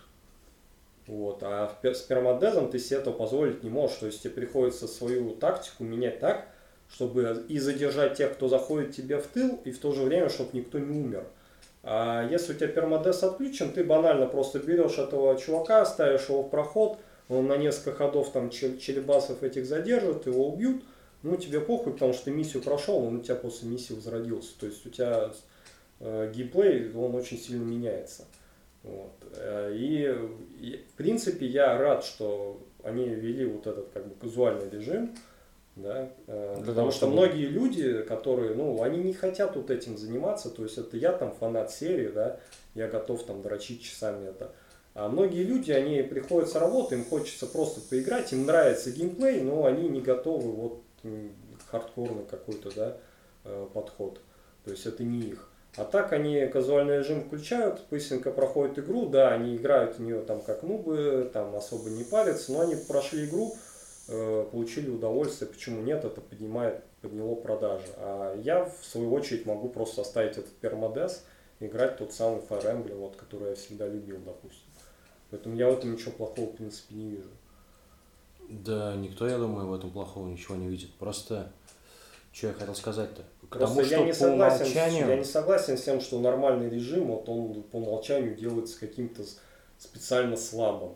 Он не делается супер слабым, он делается э, менее требовательным к навыкам игрока в любом случае. Потому что знание контекста подразумевает, если ты знаешь контекст игры, того же Ведьмака, ты знаешь, что Ведьмак это тот, кто там делает зелья, тот качает там, э, использует знаки и прочие вещи, ну, нормально поиграв, ты поймешь, что ну, тебе особо этим пользоваться не надо. И теряется именно геймплейная часть. А геймплей в третьем Ведьмаке и так, в принципе, не очень-то э, хорошо реализован. Не, ну, Ну. у меня были моменты, где мне игра кидала челлендж, я играл на нормале. Поэтому, э, знаешь, нормал это такой режим, который иногда он тебе дает, должен давать челлендж, он этот челлендж дает. Ну, да. А хард режим? с джином я тоже просрался немножко, ну ладно. Вот, а хард режим, он именно, вот это нон-стоп челлендж, то есть это повышенная сложность, у тебя меньше ресурсов, тебя сильнее ебут, ты слабее ебешь, то есть это именно, ну, с, с нормалом, как правило, различие, ну, приличное. То есть ты просто на похуй там играть уже не можешь. А нормальная сложность это, в принципе, сложность, которую там, ну, среднестатистический игрок, который в игры, ну, там играет чаще раза в год, может там ну, проходить, и да, челленджи будут, но он сможет их преодолевать. Ему не будет скучно. Ну вот справедливости ради, Катерину я э, пробежал все-таки на легком по твоему же совету. Ну да, потому Именно что это и навело меня на мысль о том, что э, и в принципе нормал в Ведьмаке, который, да, он дает иногда челленджи. Например, там есть некоторые неприятные монстры, которые заставляют тебя немножечко поработать там со знаками, с зельями и так далее. Вот. А, еще я там, по-моему, Вервольфа какого-то на нормале долго очень убивал. Ну, волколака, как он там называется. Я его по багу прошел. По багу. Я в- ранних версиях Он- патча У меня он просто регенился, как мразь. Да, Его бьешь, да. бьешь, бьешь, бьешь, у него, блядь, регенится и регенится. Причем там самое забавное, ты ему пол хп сбиваешь нормально, А потом все. а потом он начинает регениться, невозможно пройти. А у меня в, в ранней версии, на ранних патчах, арбалет ему наносил, ну, дост- грубо говоря, если, если у него 100% здоровья, то арбалет наносит ему 1% от здоровья по, по дэмэджу. И я просто стоял минут 5, издалека стрелял из него, из, в него из арбалета. И только таким способом, потому что он не регенился, он просто стоит на месте и принимает дэмэдж. И все, я так до конца его убил, и нормально было. Понятно. Ну, оригинальный способ, на самом деле. Ну, если вы как бы своими впечатлениями... Владос, ты хотел еще чем-то поделиться? Не. Кто, кто во что играть будет теперь? Я расскажу тогда о своем опыте. Давай. 20 год. Так, постараюсь. Короче, Tsushima. Мы не поговорили про Нет. Сушиму мы еще дойдем. Я хочу начать э, с главного, наверное, разочарования, так скажем. Это ремейк третьего Резидента, э, который я ждал со дня, вот как я поиграл во второй ремейк. Э, игра, которая мне безумно понравилась. Я там прошел все вот, это, вот этот дополнительный режим э, Заханка, который тоже мне очень сильно зашел, где там на, на время тебе надо там выбраться э, через полосу препятствий зомби, так сказать. Вот, это было все очень круто. А, Третий резидент, если абстрагироваться, то ну, его не хочется называть говном, потому что если абстрагироваться от названия резидент, и просто там, да, что это не резидент, а просто игра, и что это не ремейк трешки, то игра, в принципе, неплохая, ну, нормальная такая игра там на 5-6 часов, то есть за вечер-два ее пройти. В принципе, она качественная достаточно, там приятные анимации, там неплохая стрельба именно в одиночной кампании. Симпатичная Джилл Валентайн. Да, симпатичная Джилл Валентайн. Но стрельба, кстати, хуже, чем во второй части. Во второй части расчлененки больше было. Вот. Но вторая часть, наверное, все же более хорроровая, а здесь должна была быть более экшеновая. Чем больше обычно экшен добавляют, тем меньше, соответственно, импакта у тебя э, и в оружии, и в Ну, повреждениях. да, в принципе, вторая часть, она очень, ну, там были большие куски, где работал именно на атмосферу, то есть ты исследовал локации, там э, одни и те же долго занимался бэктрекингом, вот в трешке этого не было, там вот плюс-минус что-то на вторую часть похоже была только самая первая локация вот по улицам города, где ты там, наверное, часто проводишь. Остальное все это там беготня по коридору, грубо говоря, в один конец, там, как правило. Вот. И- и если ее рассматривать именно как ремейк, то она, конечно, ремейк отвратительный. Э, Почему, кстати? Именно как ремейк, Да. Потому что там, э, во-первых, вырезали многие локации, например, тот же самый локация, вот Dead Factory. Я вообще даже не понял, когда э, я играл в ремейк, я даже не понял, что я в этой локации был, потому что ты эту локацию пробегаешь там, наверное, за три минуты. Вот, и я такой, блядь, потом, я когда проходил ее второй раз, я уже понял, блядь, да это ж Dead Factory была. А первый раз я даже не понял, что это было. То есть там очень мало контента э, осталось вот от первоначального, плюс там э, я ждал после прохождения второй части, э, там же они вели вот этого тирана, да, который тебя преследует по участку. Вот. И там это неплохо работало, мне очень нравилось, и мне было очень интересно посмотреть, как они прокачают этого тирана в Немезиса в трешке. А никак они его не прокачали, блядь. Это просто в тре- третьей части Немезис это заскриптованная хуйня, которая Э, ну да, типа в оригинале он тоже по скриптам появлялся, но в оригинале он появлялся на протяжении всей части игры. И за счет того, что у тебя было там много локаций, где ты занимался бэктрекингом, это работало. Ты был в постоянном создавало напряжении. напряжение, да? сильно? Да, и у тебя еще выбор был там, ну, когда он выскакивал, у тебя был выбор либо там от него сбежать, и тогда ты знаешь, что через какое-то время он опять к тебе вернется, и тебе надо быстро свои дела делать, то есть не можешь просто там бегать, глазеть по сторонам, тебе надо быстро там взял там какие-то предметы, патроны, побежал с горящей жопой, пока он тебя не догнал, не откусил тебе голову. Вот. А, Тут такого нету. Тут, блядь, ты знаешь, что, ну, если его нету, то и его нету. Все, у тебя абсолютно никакого чувства опасности. А вот если он появился, то он появляется по скрипту, и ты уже просто от него убегаешь, грубо говоря, ну, по коридору, За любую по дверь, кишке. Не, не за любую дверь, просто это как постановочная сцена, ты бежишь вперед просто и все, убегаешь от него. Вот. Ну, помимо босс-файтов, естественно, которые тут тоже сделаны отвратительно, особенно босс-файт, э, где он мутирует и превращается в такую здоровую псину, и там, там у тебя аренка возле часовой башни, кстати, этой локации в, игре тебе побегать не дают, ха-ха, в отличие от оригинала, где это целая огромная локация была. Э, Это псина, которая бегает по аренке, и э, мне на эту хуйню ушел весь боезапас. То есть, блядь, такое ощущение, что э, там похуй, сколько у тебя патронов, блядь, тебя игра заставит все патроны на него потратить. И сделан сам задизайнен этот файт отвратительно. Если остальные файты были просто унылыми, то этот отвратительно был задизайнен. Тебе надо было его постоянно скидывать, э, ну, то есть какие-нибудь мину там на стену повесить, да, еще что-нибудь, чтобы он на ней подорвался, ты потом подошел, там с дробовика в голову ему упора всаживал, вот. А, а если ты вышел на арену без там гранатомета какого-нибудь условного, да, ну то есть, ну ты же не знаешь, что у тебя впереди босс-файт, ты там оставил его ну, в этом ящике, да, вот, ты выходишь на арену, у тебя гранатомета нет, и что ты делать будешь? Вот, блять, вот как ты должен его убивать? Да никак, иди перезагружайся, бери гранатомет и иди снова туда, блядь. Короче, босс-файты в игре очень отвратные. Плюс-минус что-то на босс-файт человеческий было похоже. Это, наверное, самый последний босс-файт с Немезисом. Там, где тебе надо было по нему стрелять и там задвигать эти э, ну, задвижки, вот эти вот энергоблоки. Вот. Э, в целом впечатление от игры, вот именно как от ремейка, было очень сильно испорчено. Потому что ты ожидал, что реально тебе вот будет вот это вот постоянное чувство преследования, эти улочки города, э, полицейский участок, опять же. Вот. Ну, из-за того, что они сделали его чисто линейным, как бы коридорным таким полушутаном, да, это, естественно, работать не могло. То есть Немезису тут негде было разгуляться. Вот если бы у тебя было, э, как во второй части, вот полицейский участок с кучей головоломок, где тебе постоянно надо было там по этажам бегать и из комнаты в комнату там, пока ты не найдешь там нужный предмет, решишь загадку, и с тобой это время Немезис э, охотится.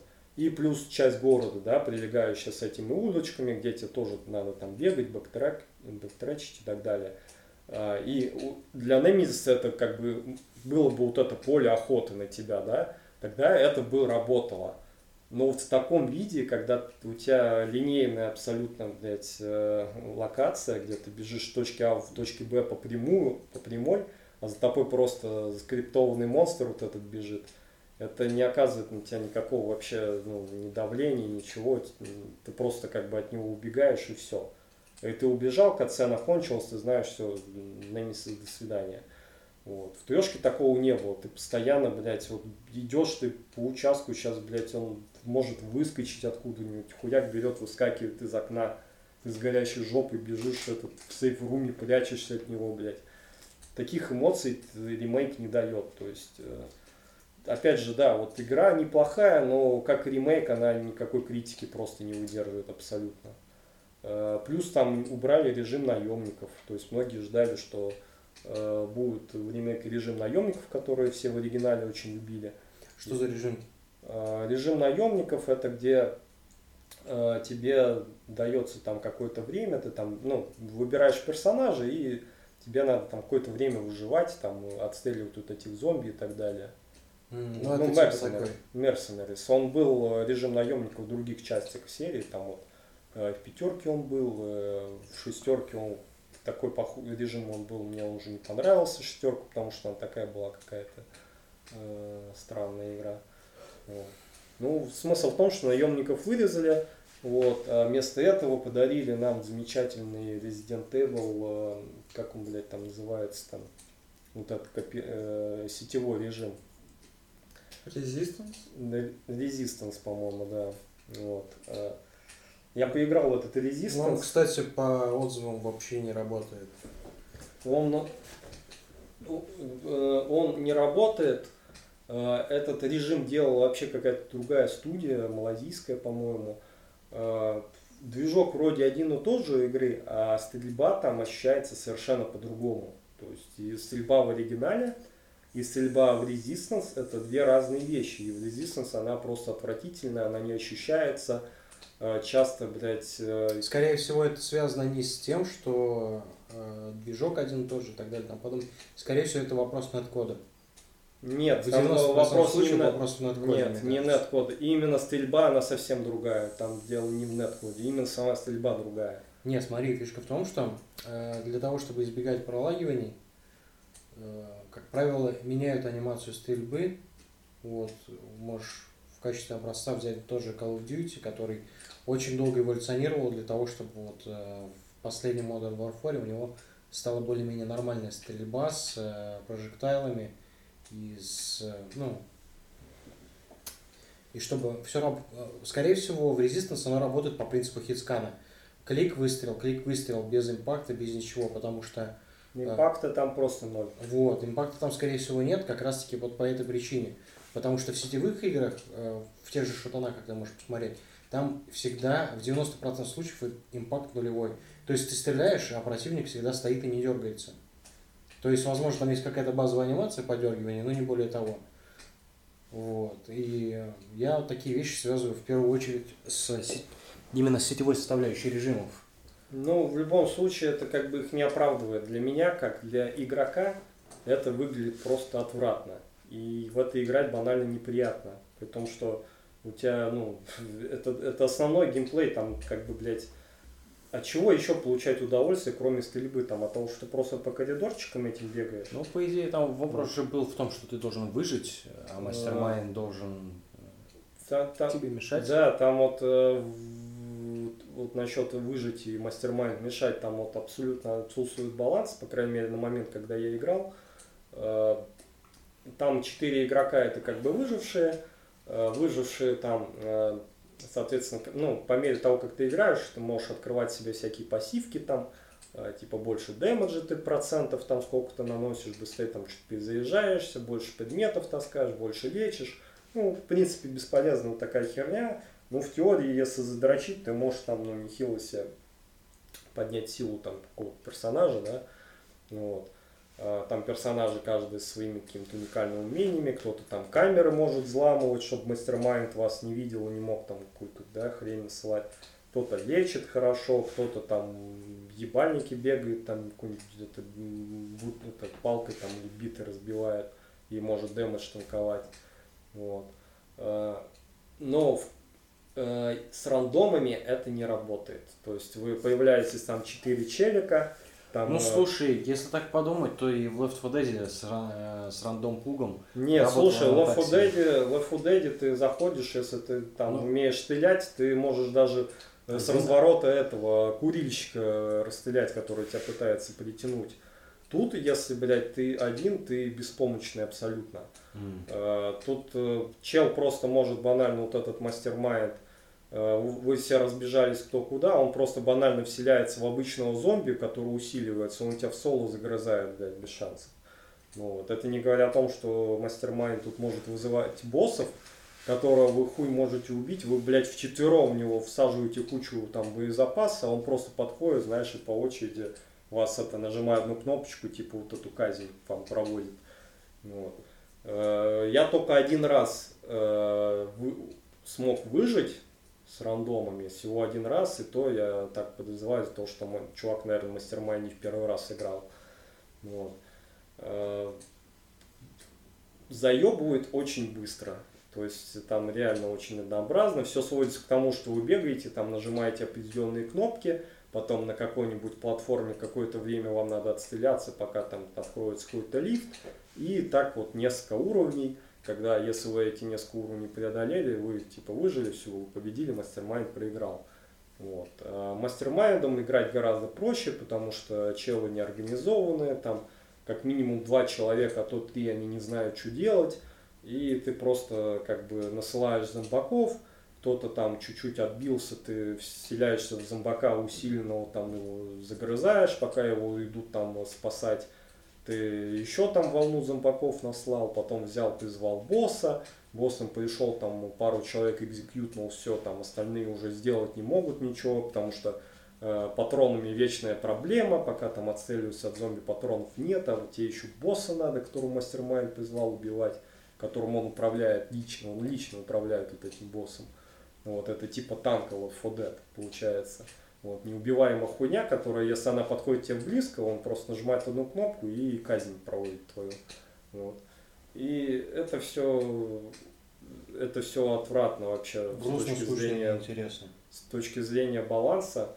Вот. А, и причем, что еще усугубляется Если играть в четвером, то есть, ну, вы играете в четвером, там вы там задрочили карту, то есть знаете, где что находится, да, там, вы там, как бы в голосовой связи, то у мастермайнда шансов не будет от слова совсем. Потому что вы просто быстро будете пробегать с точки А в точку Б там в четвером, он там толком ничего не успеет сделать, и все, вы выиграли. То есть, ну, баланс, баланса нет. Но это во всех таких играх есть такая Ну да, э, это сложно Dead сделать с, Daylight тот же самый. с асимметричным мультиплеером, да, согласен, сложно что-то сделать. Но тут банально э, вопрос в том, что ты игру за mastermind а ты найти не можешь вообще. Я пытался найти, поиграть за mastermind а, э, я игру искал почти час. И... Ну, Потому что все хотят за него поиграть. И да, и я так и не нашел. За выжившего там она находилась быстрее. Причем я э, на релизе она находилась мгновенно, а потом, когда я в нее играл уже где-то, по-моему, летом, я зашел в этот Resistance посмотреть, что там поменялось, не поменялось. Вот. э, Там только, по-моему, новых лутбоксов добавили там, и все. Так ничего не поменялось. Кстати, Влад, не хочешь поиграть в Resident Evil Remake 2 и 3? А мы в Ростове их прошли. Вы прошли их уже там? Ну там в основном девочки играли, я так иногда подсаживался, когда были сложные моменты, там собаку Типа, чи- типа чисто порешать на мужика, да? Да, Вопросики. они просили меня. А, ну мы прошли, они прошли шестую в коопе, по- по-моему, за всех. Мы потом они прошли вторую, третью часть, и, и я, по-моему, больше половины прошел последняя, на седьмая. Да, Ну, последний из именно номерных. Да. Причем так было забавно, она под конец меня уже заебала, и там же у тебя стоит вопрос выбора, кого спасти. Типа жену свою, за которой ты изначально пришел, либо какую-то помощницу, которая тебе помогла. Ну, это А- до- дочь семейства, которая Да. там периодически тебе В подсказывает. итоге мы стоим на причале, ну, мне предлагается выбор, и я сразу такой говорю, не, не жене не будем, давай этой, ну, по приколу. Я думал, что все, сейчас игра закончится, будет концовка, а потом еще часа 3-4 на корабле. Как меня этот корабль заебал, такая муть. Ну да, корабль душная локация достаточно была. Ну, в общем, если подытожить с резистансом, э, это такой режим, как я понимаю, то, что они его просто отдали на аутсорс э, какой-то no-name студии. Ну, Им чисто- э, ну, было чи- похуй, в Чисто, принципе, чисто хуйня просто. Да, им было похуй, что они сделают, им просто надо было как-то оправдать то, что они продают обрезанную игру за full прайс, потому что, по сути, трешка, у меня подозрение, что, возможно, она была готова уже, когда вышла вторая часть, и они, может быть, изначально планировали одной игрой даже это продавать. Вот. Но потом э, жадность взяла верх, и они решили как бы на две игры разбить.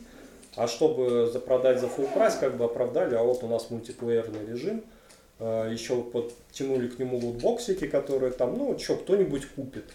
Кто-нибудь купит лутбоксики, дополнительные бабосики. То есть, ну, банальная жадность и халатность. И после второй части э, шедевральной, которая мне крайне зашла, мне было Ну, мне кажется, они обидно. э, на трешку просто потратили намного меньше времени. И если ты помнишь, как ее анонсили, э, двушка только вышла, они уже сказали, что мы уже делаем трешку. Но они говорят, что они трешку разрабатывали параллельно двушки и типа разрабатывалась она разными командами. Ну, скорее всего, у них был какой-то кооператив с командами, потому что иначе игры получились бы слишком разными. Хотя, хотя они, Ну, они и так э, довольно-таки разными получились. Вторая часть интересная и клевая, а вторая это просто линейный какой-то. Третья, да, просто линейный, блядь, какой-то этот побегушки. Я вот, кстати, се- седьмую резьбу так и не прошел. Хоть и можно было пройти ее в VR, но в VR меня очень сильно тошнило там. Э, В какой-то момент моего VR-энтузиазма я прям отказывался играть в игры без VR вообще в принципе. Вот. Ну, сейчас как-то я вроде отошел от этого дерьма. Так что... Так что Ну да, думаю, с можно Resident нормально сейчас играть. Но с Резидентом там, видишь, там проблема управления еще была ко всему прочему. Ты э, не, не мог нормально управлять, плюс ко всему графика там была, она, она была откровенно сильно зажата, даже по сравнению с многими VR-играми, которые есть у Sony на консоли. Ну да, можно было лесенкой глаза поцарапать в VR. Ну, там не лесенка, там, я не знаю, там зубья как у циркулярной пилы были. Вот. Очень низкое разрешение, очень низкое все. И в принципе, там еще был этот э, легкий motion blur, из-за которого тебя еще сильнее начинало тошнить. Вот. Эффект погружения был куда ниже, чем в других VR-играх. Даже, блядь, в самом бит... в битсейбере даже эффект погружения был куда выше. Да, по поводу, вот так скажем, э, о хорошем, так сказать, да, то есть мы сейчас о плохом поговорили, о разочаровании. Вот, две игры в этом году меня приятно удивили, э, причем от одной я не ожидал это от слова совсем. Это вот э, Ghost of Tsushima и вот Genshin Impact, о которой я вообще ничего хорошего не, не ждал. Вот. По Тсушиме что можно сказать? Э, вроде бы ничего особенного в игре нет, э, но в современном мире, да, вот э, в AAA индустрии просто хорошая сделанная игра, она уже автоматом становится шедевром на фоне того, что сейчас выходит, вот, если сравнивать с той же самой Ubisoft с ее ассасинами. Вот.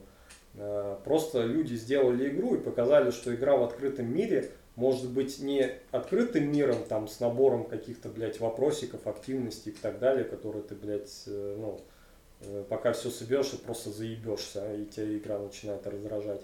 А может быть игра в открытом мире, где это все будет сделано интересно, интересный эксплоринг, где тебе не надо бегать от вопросика к вопросику, где ты реально вот ты бежишь, там бац, какой-то дым видишь, вот, значит, деревню монголы, наверное, жгут. Прибегаешь, там какой-нибудь квест или активность какая-нибудь. Потом идешь по дороге, встречаешь патруль, там убиваешь его, освобождаешь пленника, он тебе говорит, слушай, тут типа эти монголы охуели, Э, всех ловит, у них там э, ну, аванпост типа рядом тут. И ты уже по его как бы наводке находишь, где этот аванпост находится. То есть э, игра, и кроме этого, она очень красиво выглядит. Именно вот ты бежишь по вот этому полю, вот с, с колосьями, там у тебя герой, он даже так немножко, так скажем, слезает с лошади и рукой по этим колосам ведет. То есть, ну вот есть такие детали. Вот. Э, попу можно в источниках найти, подмыть. Ну, не, подмыть попу это важная геймплейная составляющая любой open RPG. Ну да, да. Вот. Ну, проч, впрочем, игра просто замечательная. Я в нее, когда начал играть, залип с головой. Был, остался очень доволен. А за сюжетками побочных квестов я, мне следить было интересней, чем за сюжетом. Не потому, что сюжет тут плохой, а потому что они очень хорошо сделаны, и там вот, вот эти цепочки квестов персонажей, ну там есть просто побочки, которые ты вот нашел в мире, там квест, ты его как бы завершил, все, а есть побочки, которые тянутся э, там на протяжении всех твоих актов, то есть там э, открытый мир, он как бы разбит на три части, и каждая часть открывается постепенно по мере прохождения сюжета. И, э, соответственно, пока ты не откроешь следующую часть, у тебя там э, продолжение побочки закрыто, и ты такой проходишь, допустим, первые три квеста, и такой, блин, что ж там дальше, интересно, ну просто тебя раздирает узнать, что дальше э, в этом сюжетной цепочке. Ты идешь проходить сюжет, чтобы открыть следующий акт и э, следующий, там, ну, узнать, чем там все продолжилось. Вот. Э, для сравнения в ассасинах я побочки делал, ну, потому что мне просто нужен был level, потому что я не мог по сюжету дальше пройти, мне там нужен был level прокачать. Я их делал ради экспы, а не потому что мне было интересно. Там, а неужели, кстати, в Ассасине это прям вообще ужасные... Там очень мало хороших квестов, крайне мало, и сделаны они довольно посредственно. То есть там есть э, в Ассасине, ну вот, э, если с Одиссеей сравнить Вальгалу, я потому что не играл, да, э, там есть интересные персонажи вроде Сократа, которые мне очень понравились. Ну, кстати, это вообще фишка всех серий Ассасинов, то что они реально исторические личности туда вкладывают. Я, например, помню, во втором Assassin's Creed был Леонардо да Винчи. И он реально там делал для тебя какие-то девайсы, там были прикольные с ним диалоги, квесты и так далее и тому подобное. Я думаю, и в Синдикате, который у меня он есть, но я его чуть-чуть начал проходить, но сильно с головой не залипал. Думаю, там тоже, в принципе, все более-менее с этим нормально. Ну, в старых ассасинах, да, на это не жаловались. Старые ассасины, я слышал, что там, в принципе, в этом плане все было довольно неплохо, вроде как. Вот. Судить не буду, потому что я не играл. Вот я на примере Одиссе, просто многие Одиссе ставят, как бы, знаешь, пример. Ну, вот, я много людей ну, встречал, которые говорят, вот, типа, Цушима говно, а Одиссе, Вальгал это прям, ну, вершина там open world.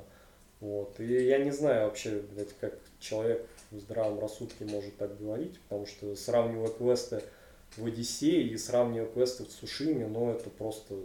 Сушима это, знаешь, как просто ребенку в песочнице конфетку отбирает, вот примерно так. Это совершенно разный уровень. При том, что вроде бы ничего особенного, но в Одиссее настолько халтурно и слабо это все сделано, что э, Цушима прям, при том, что это обычная вроде как игра, она на ее фоне с шедевром каким-то становится. Вот. Э, и вот то же самое взять вот э, по поводу брони, да, вот в Одиссее – Э, есть внутриигровой магазин, там под этот магазин подогнан баланс, чтобы ты там, ну... Ну, давай вот эти э... моменты, я думаю, можно опустить. Не-не-не, что... это принципиально важный момент, потому что э, в Цушиме, э, чтобы получить какую-то, ну, крутую броню, да, вот какой-то комплект брони, круто выглядящий, ну... это целый квест, который дает тебе приключения. Ну, как вот, допустим, если мы можем вспомнить, как в Ведьмаке мы добывали, но там оно не, немножечко не, более в Ведьмаке там немножко, там довольно примитивно, ты эти куски мог находить, просто там залез Ран, какой-то... Рандомно, да. Да, залез в какую-то разрушенную башню, там в сундуке кусок, это совсем не то.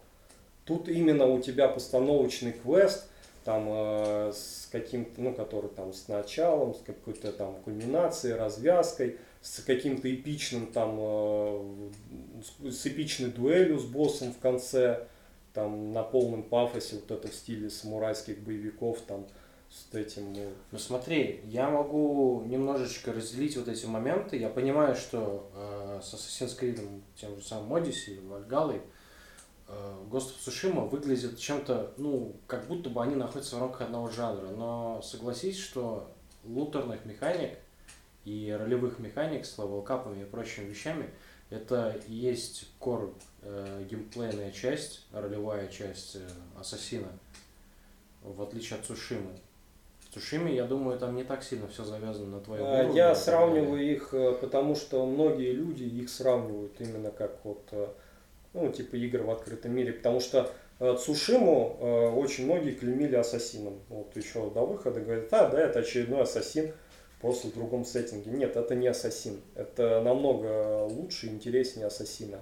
Ну, по крайней мере, я не знаю, что там с Вальгалой, но по тому, что я видел в обзорах, а Вальгала, как по мне, она там недалеко ушла от Одиссе.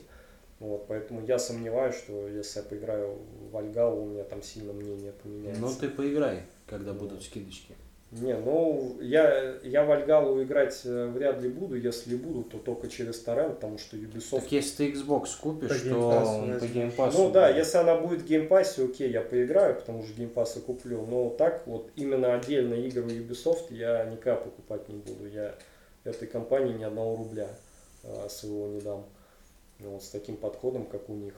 То, что зачем делать какое-то эпичное приключение, квест, когда можно просто в внутриигровом магазине пиздатую там броню э, продавать, правильно? Нахуя делать квест, заморачиваться, что-то, Но все же, я понимаю, что многие сравнивают Цусиму с Ассасином, но все равно, лично вот для меня они выглядят прям двумя разными играми абсолютно. Да, да. Это я... Там логика... У них, у них общее только то, что у тебя есть э, стелс-убийство, у тебя есть открытое противостояние. Но в Одиссе, у тебя есть в Одиссее нет стелс-убийств. В Одиссее нет стелс-убийств. Но если ты там на 20 level ов выше, то оно будет стелс-убийство. Ну ты никогда не будешь на 20 level ов выше, потому что там авто leveling, и враги всегда будут там твоего, либо выше тебя level а. А, кстати, за редким исключением. Вообще нет стелс-убийств никаких? А, ну смотри. Они такие же... Они не они... до конца стелс-убийства? Они неинтересные от слова совсем. Ты просто должен либо сверху прыгнуть на врага убить, либо сзади подойти и спрятаться в кустах, вот весь стелс. Нет, там проблема даже не в том, что не, не я, я скорее про то, что ты можешь типа ваншотнуть, то есть это с одного удара добить Нет, врага. не можешь. Ты можешь ваншотать только врагов, которые плюс Слабых. минус твоего левела, и они слабые. Если враг хоть чуть-чуть там э, посильнее, то есть там хотя бы лейтенант какой-нибудь, э, то вот у меня часто бывало, что я сносил 20% КП со стелса, за- и, и там э, атака стелс, она есть обычная, ты, ну, типа быстрая стелс-атака, а есть критическая стелс-атака, это тебе надо там зажать вот эту кнопку, и Мгм. там типа идет заполнение, и ты супер дэмэдж типа наносишь там. И вот этим супер дэмэджем некоторым врагам я со стелса 20% хп сносил. Ну, При том, что у меня стелс-ветка, стелс-ветка у меня была она полностью вкачана. То есть у меня там ассасин дэмэджа был вагон. И некоторым врагам тебе вообще не дают там э, типа заряженный стелс-атаку ударить, типа культистов. Ты можешь только обычную атаку сделать, и дай бог, если ты ему там 25-30% здоровья снесешь, и дальше ты его как бы в открытом бою. Но вообще это все звучит как очень сильные ролевые условности. То есть, если они все-таки попытались сделать игру больше ролевой, э, допустим, близкой э, к эталонному Ведьмаку, допустим, то стелс и стелс-убийства у них, очевидно, пострадали бы. Потому что, ну, в какие бы игры ты не играл, вот чисто ролевые, если ты по стелсу э, пытаешься кого-то убить, ты 100% дэмэджа, ну, нету вообще никаких гарантий, что ты ваншотнешь его со стелса. А в классическом Ассасине, в этом, кстати, я так предполагаю, основная претензия. Классическом Assassin's Creed, вот без, open- без такого именно open world, который вот сейчас у нас с ролевыми загонами, там, побочными квестами э, и там донат-шопом, вот, то там, ну, то есть в классическом Ассасине у тебя в 90% случаев боевая система заточена на скрытые убийства, а вот эти сеттинговые ассасины, я, мне, кстати, до сих пор непонятно, зачем они его продолжают называть Assassin's Creed, и зачем они... э, Потому что дуется лучше. ну, Я, кстати, вот э, перебью за- тебя. запустить новый IP было бы, мне кажется, для них куда более выгодно. Им не пришлось Нет, бы туда... не выгодней. М, Новый IP может не взлететь, а ассасин, слово ассасин автоматически тебе повышает продажи. И я не соглашусь, вот с- ты уж извини с твоим этим высказыванием, то, что там ломается, да, там, э, ну, типа, то, что Они это, на- добавляют ролевую систему, то, что это то нормально для стелс- рулевой стелс- системы. Стелс сломается. И проблема в том, что игра называется Assassin's Creed, которая подразумевает А, стелс Понимаешь, э, там в игре э, есть три вида дэмэджа. Это дэмэдж охотника, дэмэдж воина и дэмэдж ассасина. И есть три ветки. Ветка охотника, ветка воина, ветка ассасина. Э, Если там не работает, как ты говоришь, стел, ну, если не должна там работать стелс-механика, ну, уберите вообще эту ветку ассасина. Ну вот Уберите этот э, ассасин дэмэдж. Почему у меня дохуища ассасин дэмэджа? Он- Это разный дэмэдж. То есть дэмэдж, который ты в бою наносишь, и со скрытого убийства он разный.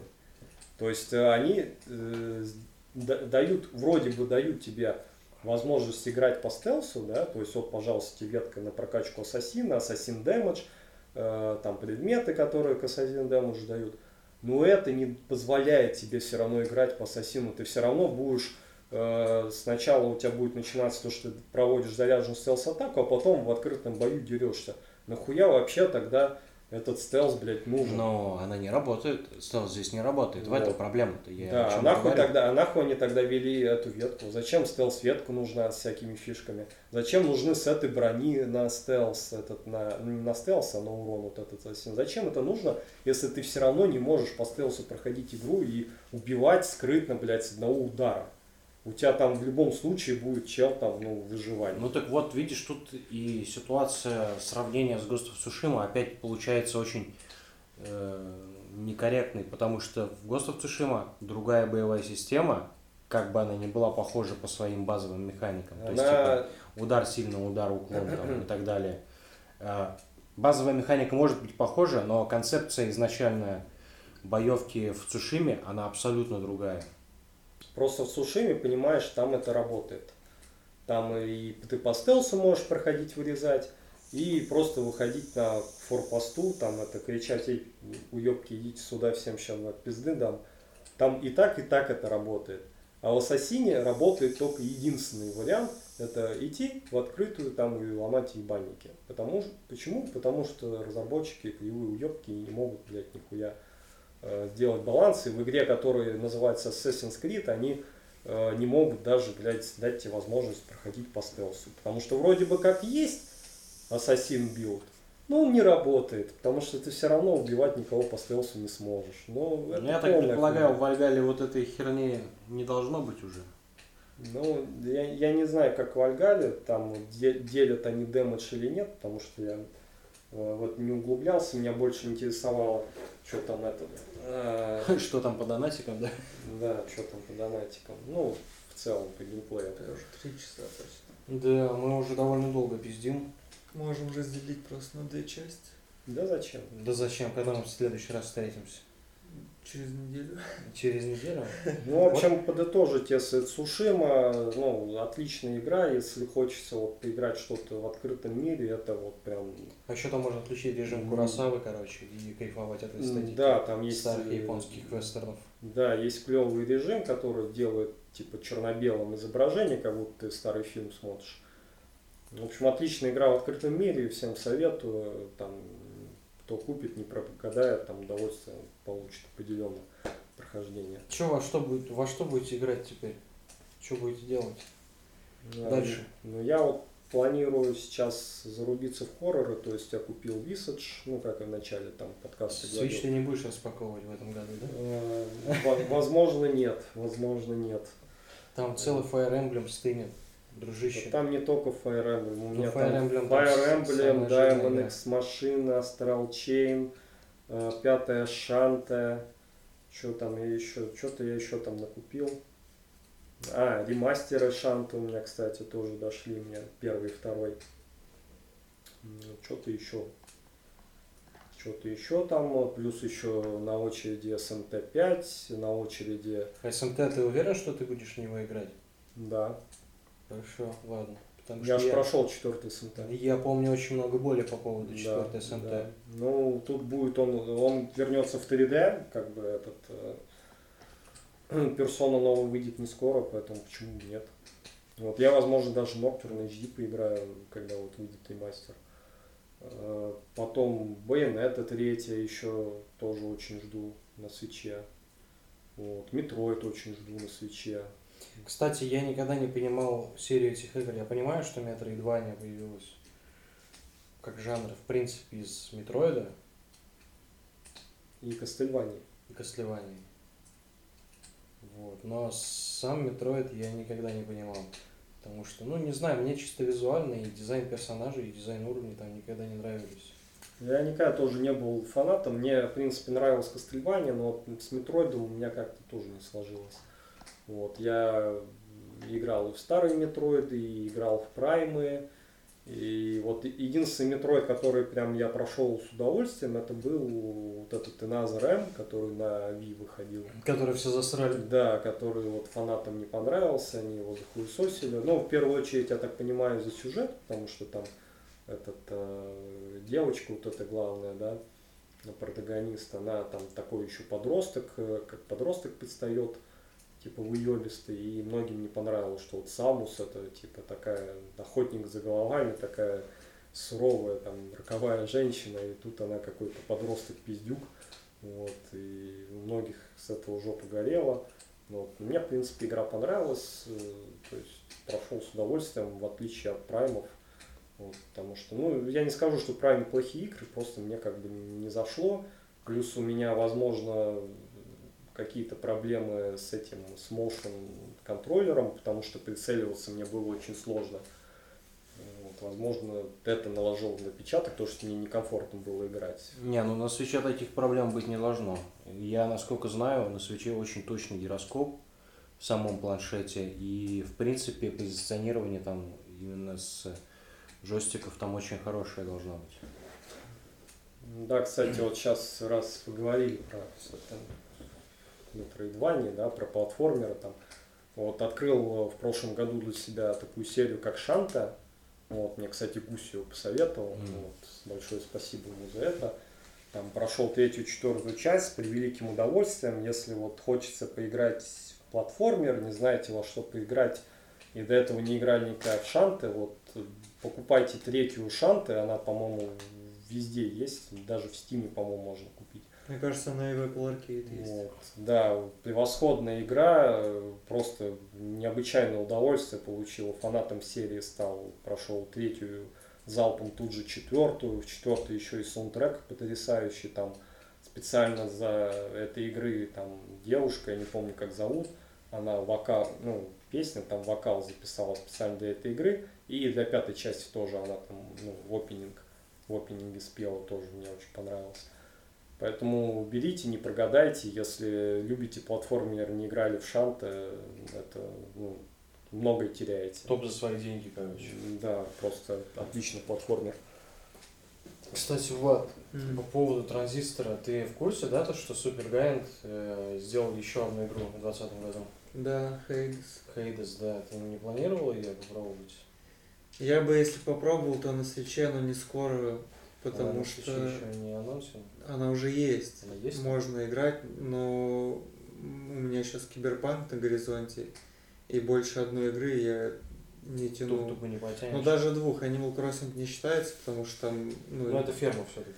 Ну это не ферма, это такое социальное какое-то взаимодействие. Я не знаю, как это жанр. Ну, Sims это что? Симулятор жизни? Ну, наверное. Но вот это что-то типа больше к Sims. Ну, больше игра-сервис, которую ты постоянно не играешь понемногу просто. Ну да. Поэтому сейчас только киберпанк на горизонте. Кстати, PlayStation будешь распаковывать? Что будешь ставить на него? Все игры? Я только что задумался о том, как я, как пере, мне с моей старой PlayStation перенести всю информацию с учетом, что у меня один монитор. И я так предполагаю, что мне нужно будет постоянно передергивать HDMI, чтобы смотреть ну, сам вот этот момент переноса. А у тебя в мониторе сколько портов HDMI? Один. Один? Да. Ой, ой. Тогда, а у тебя нет переходников на DVI, например, там и так далее? Ты мог бы HDMI э, через... Нет, нет, таких нет? точно нет. Я помню, так э, запаривался по поводу подключения двух устройств. Было эффективно. Ну, VDI и VGA, он же чисто... Нет, VGA он не потянет, а DVI потянет. Не, я к тому, что таких переходников даже не видел. Это же, по сути, как downgrade с HDMI на... На DVI, да. да. Не, он не то, что downgrade, но там он меньше пропускная способность, да. то есть меньше информации, он может передавать, и звук там не будет идти. И всякое такое. А, да я скорее к тому, что я не помню, я уже два устройства так подключал. Я просто источник менял и все. Проблем никаких не было. Ну, Нет, вот это я понимаю. В, в этом плане с телевизором, конечно, мне попроще, потому что я могу туда, ну, три, у меня там три HDMI порта. Можно сразу несколько консолей подключить. Ну да, удобнее в том плане, что чисто, чисто знаешь, да, можно купить, не знаю, как это, блядь, еще одну плойку четвертую, и типа Smart Delivery у тебя будет. Не Smart Delivery, а это как Quick Resume, во. А, ну да. Просто между сурсами консоли переключаешь. 130 тысяч, да? Да. Нормально. Дороговато, конечно, будет немножко. Но, кстати, вот этот Quick Resume, ну, сколько, ну, сколько людей сказало о том, что это типа не особо нужно. Ну, типа в целом ты же не играешь, типа в одну игру, а потом такой, ой, пойду-ка я в другую. Но с другой стороны, типа, ты играл во что-нибудь, тебя позвали в Overwatch? Вот, да, это единственный кейс, который, мне кажется, полностью оправдывает, что тебе ничего не нужно там сворачивать, сохраняться, выходить. Ты просто, ты просто нажимаешь, грубо все. говоря, приглашение в тусовку, нажимаешь участвовать в игре, и все, у тебя та игра ставится на паузу, а новая уже получается без всяких загрузок, ты раз и уже в главном меню. И все работает заебись. Но я надеюсь и рассчитываю, что Sony все же прокачает этот вопросик. Мне что кажется, у них не будет такого. Не будет такого. Но с другой стороны, да, потому что чисто технически они могут, наверное, в какой-нибудь PS5 Pro такую фишку сделать. Просто тут, видишь, фишка в том, что у Xbox One X места на жестком диске меньше, чем у плойки свободно. Столько же, плюс-минус. Ну, столько же. Просто 70, гигаб... том, 70 гигабайт, по-моему, разница. А, там фишка в том, что у плойки 800 гигабайт да, жесткий диск, 867, а у Xbox Series X э, терабайтный, там, насколько я помню, там 900 да. с хером. Вот, но свободного места одинаково. Фишка в том, что у Xbox ну, часть памяти да, уходит да, да. на э, работу системы Quick Resume. То есть она по дефолту у тебя зарезервирована. И это, ну, с одной стороны, нивелирует. Нет, неплохое решение, на самом деле, как по мне. Ну, в принципе, да. То есть э, в базе получается, что у нас э, примерно одинаковое количество свободного места на обоих консолях. Но С другой стороны, это значит, что Xbox в принципе ее больше, и она на что-то может быть использована. Даже не знаю, как оценить этот момент. Ну, вроде как плюс для Xbox. Но вроде и минус э, к Sony, то что они, блядь, не смогли терабайт туда NVMe воткнуть. Кстати, э, для NVMe, насколько я знаю, M2 туда можно будет подключать SSD-шники. Ну, через разбор консоли, естественно, там слоты, по-моему, есть. Один, по-моему. Один, да. Вот. Но пока что нету списка поддерживаемых э, SSD-шников. Вот у меня, например, на ноутбуке стоит э, хороший NVMe-шник Samsung EVO 970. У него довольно большая скорость за чтения и записи. Примерно, наверное, как все-таки у плойки, потому что performance review делали по скорости загрузки мультиплатформенных игр.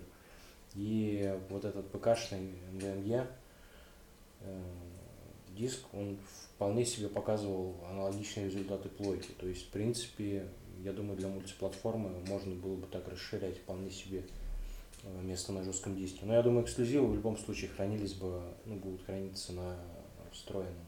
Мне кажется, если они выпустят ну, железку сопоставимую с той, что стоит внутри самой консоли, то разницы не будет никакой. Не, Иначе будет... это было бы как-то, ну... Не, будет разница в любом случае, потому что фишка Ты имеешь в виду то, что там распаяна она на самой плате?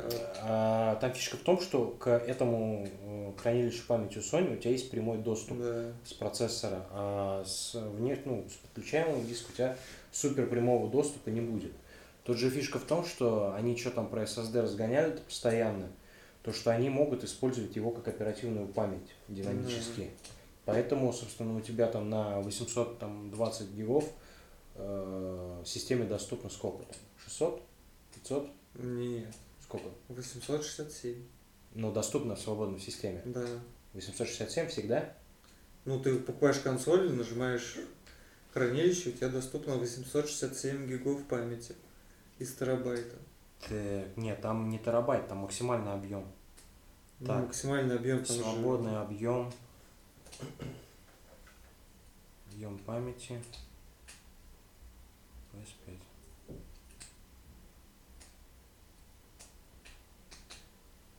На PS5 SSD будет 664 гигабайта свободно. Мне казалось 867. 825 там SSD-шник. И пишет, что 664 гигабайта у тебя свободно. Ну, ты сейчас приедешь, и посмотришь. сможешь посмотреть. Потому что там часть забирает система, Я, часть кстати, планирую подключить этот. Кого? Ну, внешний SSD на всякий случай, ну, на игры с четверки. Юзать внешний SSD и все. Но... Хотя я, я только что понял для себя, что мне этот объем памяти типа терабайт в целом за глаза. Потому что я играю в две, в две игры, грубо говоря, Overwatch и какая-то сюжетка, ну и максимум плюс 2-3 игры каких-то сессионных. Ну они у тебя просто висят. Как, э, которые, в которые раз в год там меня ребята зовут в какой-нибудь там, давайте в Apex поиграем, или давайте в Call of Duty. Вот чтобы просто ее загрузить и поиграть, даже тот же PUBG, который я ненавижу, что просто с типами поугарать в сети, ну, загрузил ты эти 40 гигов, ну, свободно у тебя, ну, я даже не знаю, у меня сейчас из терабайта... Кстати, мне интересно, сколько у меня свободного места сейчас. У меня из терабайта занято где-то 640 гигов. С учетом, что у меня там Ведьмак со всеми допами, RDR, Days Gone, Apex Legend и еще игр 5 от 14 до 30 гигов. Ну, то есть у меня игр там дохренища. Я не знаю, зачем люди берут себе типа двухтерабайтные ну, смотри, у тебя там хранилища. Скриншоты. Скриншоты 40 гигов, 40 гигов. Все. Ну, я недавно закидывал на внешний обычный HDD на всякий случай. 45 гигов у меня видосов и скринов. Так, я где-то потерял пульт от телевизора. Ну ладно, но пока не нужен. Собственно, сколько занято у меня? Ну вот у меня плюс-минус так же. Вот. Но в принципе памяти PS5 должно хватать по-хорошему. С учетом, что у тебя скрин... сейвы 6 гигов весит. У меня много приложений просто. Странно, кстати, то, что они э, хранятся здесь, потому что я эти приложения удалил уже. Какие? Ну, типа, а, это галерея, да? Да. Я думал, там сейвы. Нет, а сейвы, по-моему, не видно так. Ну, через э, управление. 134 мегабайта Danganronpa у меня занимает сейвов. Жесть. И гигабайт на грезы. Вот, вот в чем причина. Dreams, кстати, хорошая штука, но я думаю, про нее стоит говорить, когда я что-нибудь смогу сделать. Ну, кстати, сейвы довольно тяжелые. Вот Dishonored, Resident Evil 7, там, по 200, по 100 мегабайт, это довольно много для сейвов. Там у ПКшников вообще, если сейв киберпанка больше 8 мегабайт, игра... Ну, она крашится. крашится, Они, они вроде пофиксили эту тему недавно. Да, ну, ну, ну, сказали, что те, кто столкнулся с проблемой, извините, помочь мы вам ничем не можем.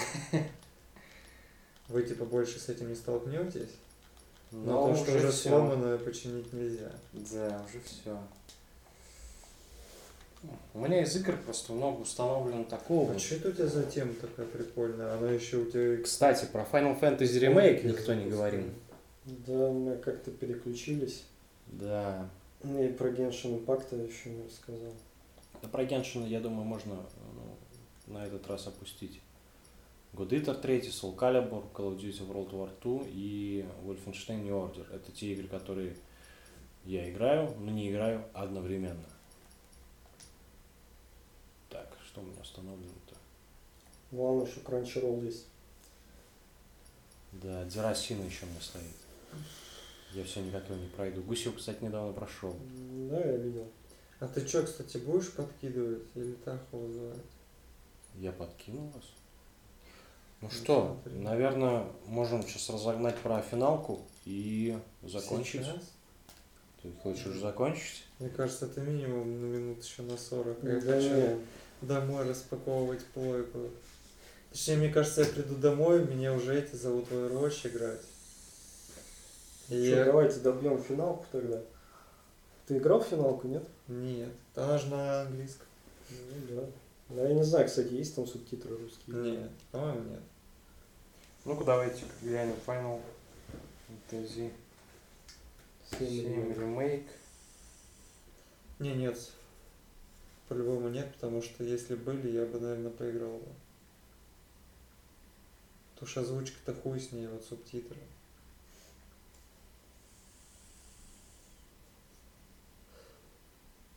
А, петиция на Change.org. Add Russian subtitles да. Final Fantasy 7. Я просто как бы в принципе никогда с русскими субтитрами или озвучкой не играю, поэтому я даже не в курсе многих игр, есть там, нет там субтитров. В общем, что сказать по ремейку. Мне ремейк понравился, вот, прошел его с удовольствием. Э, На последней босс-файте спойлерить не буду, что за босс, но многие и так, наверное, догадались. У меня как э, протагониста в аниме чуть ли не кровь с носа пошла, как знаешь, когда типа видят э, там персонажа красивых девочек, да, в аниме.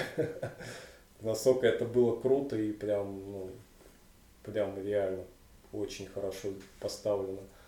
Вот. Э, Очень приятно было увидеть в HD качестве вот всех персонажей заново, там Клауда, Тифу, э, Эрис, э, все выглядят просто потрясающе, очень хорошая детализация, прям модельки 10 из 10. Э, Единственное, что разочаровало, так скажем,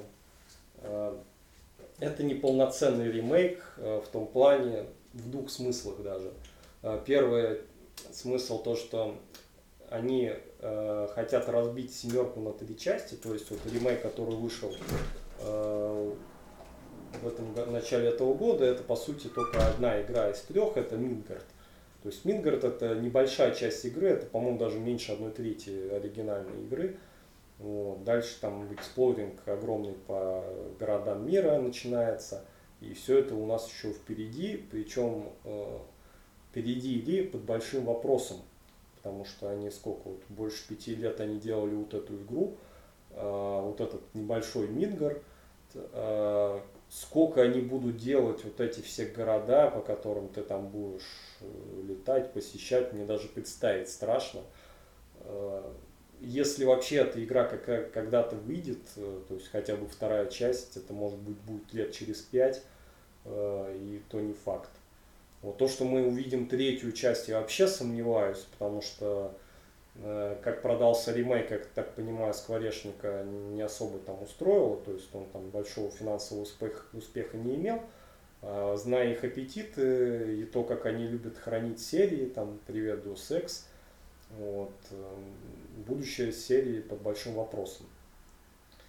А, Причем я перед выходом этого ремейка ожидал то, что э, это будет немного в другом виде, потому что разработчики, они говорили вот в интервью, то, что они хотят сделать из э, Final Fantasy VII, ну, из вселенной Final Fantasy VII, как бы трилогию игр. А, в моем понимании трилогия игр должна была быть вот, э, есть оригинальная семерка Final Fantasy, Э, есть Кризис Core, это вот э, как бы приквел, который на PSP выходил. И есть продолжение семерки, это вот этот полнометражный анимированный там э, фильм, который, вот это «Дети пришествия» Adam Children. В моем понимании разби, разбивка вселенной на три части, это они должны были выпустить семерку, потом там э, продолжение и приквел, ну, либо наоборот, потом приквел, приквел и продолжение. Вот. Ну нет, они решили оригинальную Final Fantasy VII разбить на вот эти части. И э, это уже делает ее неполноценным ремейком. Э, плюс к этому э, замечательный человек по имени Намура, которого мы знаем по не менее замечательной серии Kingdom Hearts, вот, с этой всей мыльной Санта-Барбарой.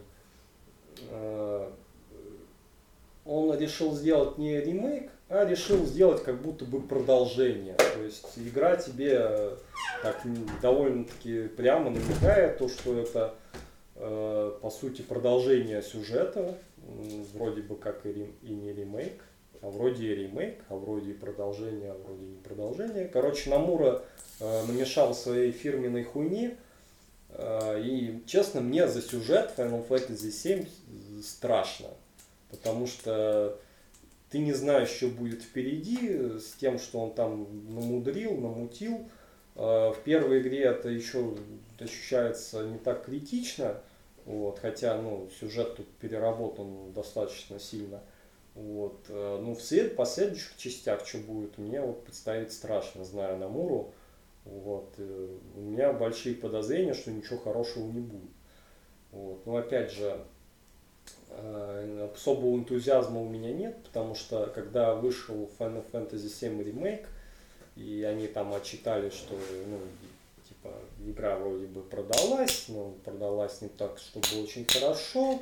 Мы, конечно, ко второй части делать ее приступили, то есть они только в лучшем случае приступили к разработке второй части уже после релиза первой, и то это слова, я не уверен, что они реально к ней приступили. Я крайне сомневаюсь, что эта игра вообще увидит свет. А если увидит, то на нее, скорее всего, выделят очень мало ресурсов. Э, и вполне возможно, что по качеству она не дотянет до вот, первой части ремейка. И разочарует всех еще больше, продастся еще хуже. И третью часть, соответственно, мы вообще не увидим.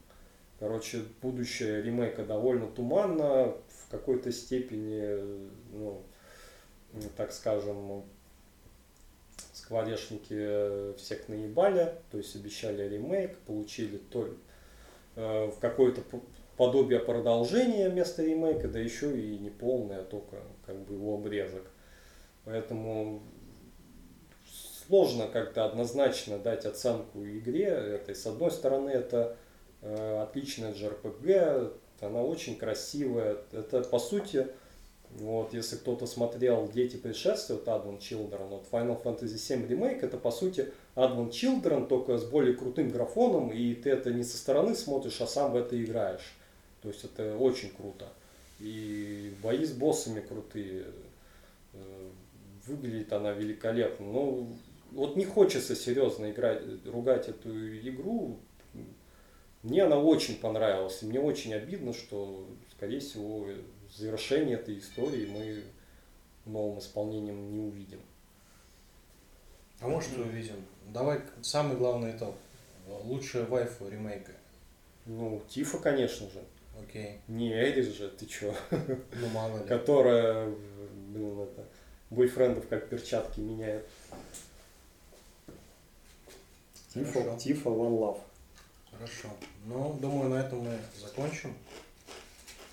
Гусь немножко обиделся, что мы его не позвали. Но я думаю, в следующий раз мы позовем гуся. Вот, ты как? К гостям настроен. Хорошо. Хорошо? Любишь гостей? Я тоже люблю гостей. Ну что, спасибо всем, кто сможет это прослушать до конца. Да, спасибо всем трем с половиной людям, которые это послушают. Да почему трем с половиной, там миллионы людей нас слушают. О чем ты вообще? Если бы у меня была шляпа, я бы обязательно снял бы в знак уважения, если вы это дослушали. Но знаете, что шляпы у меня нет. У тебя есть э, VR-шлем. Ну, VR-шлем, у меня есть еще каска гоночная. Как-то так. Ну что, Влад уже прям в предвкушении от unboxing а пятой плойки. Мы его хотим поздравить, но он предательски убежал в туалет.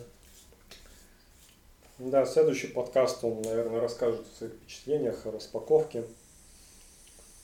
О том, понравились ли ему упаковка для яиц, которые завернуты в консоль. Да ладно тебе, это гусь возмущался опять по этому поводу, что? Или, или откуда ты это взял? Так я смотрел unboxing. Гуся? Нет, почему гуся? Купил гуся, unboxing гуся. Я же смотрел unboxing это PlayStation. Мне же было интересно, что там.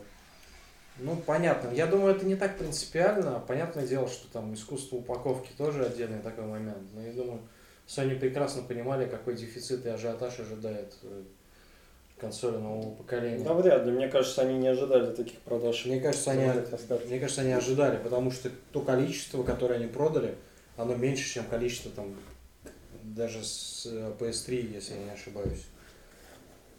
Но это надо Разве? прям смотреть и сравнивать цифры. Мне кажется, нет. Ну, я говорю, надо смотреть и сравнивать прям по цифрам.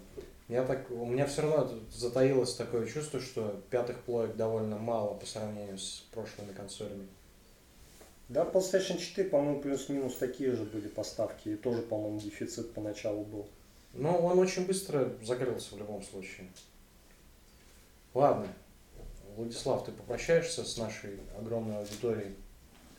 Да, всех с наступающим. А, нет, с наступившим. Да, с наступившим уже И всем 21 пока, я за С PlayStation. наступающим 2022. Да.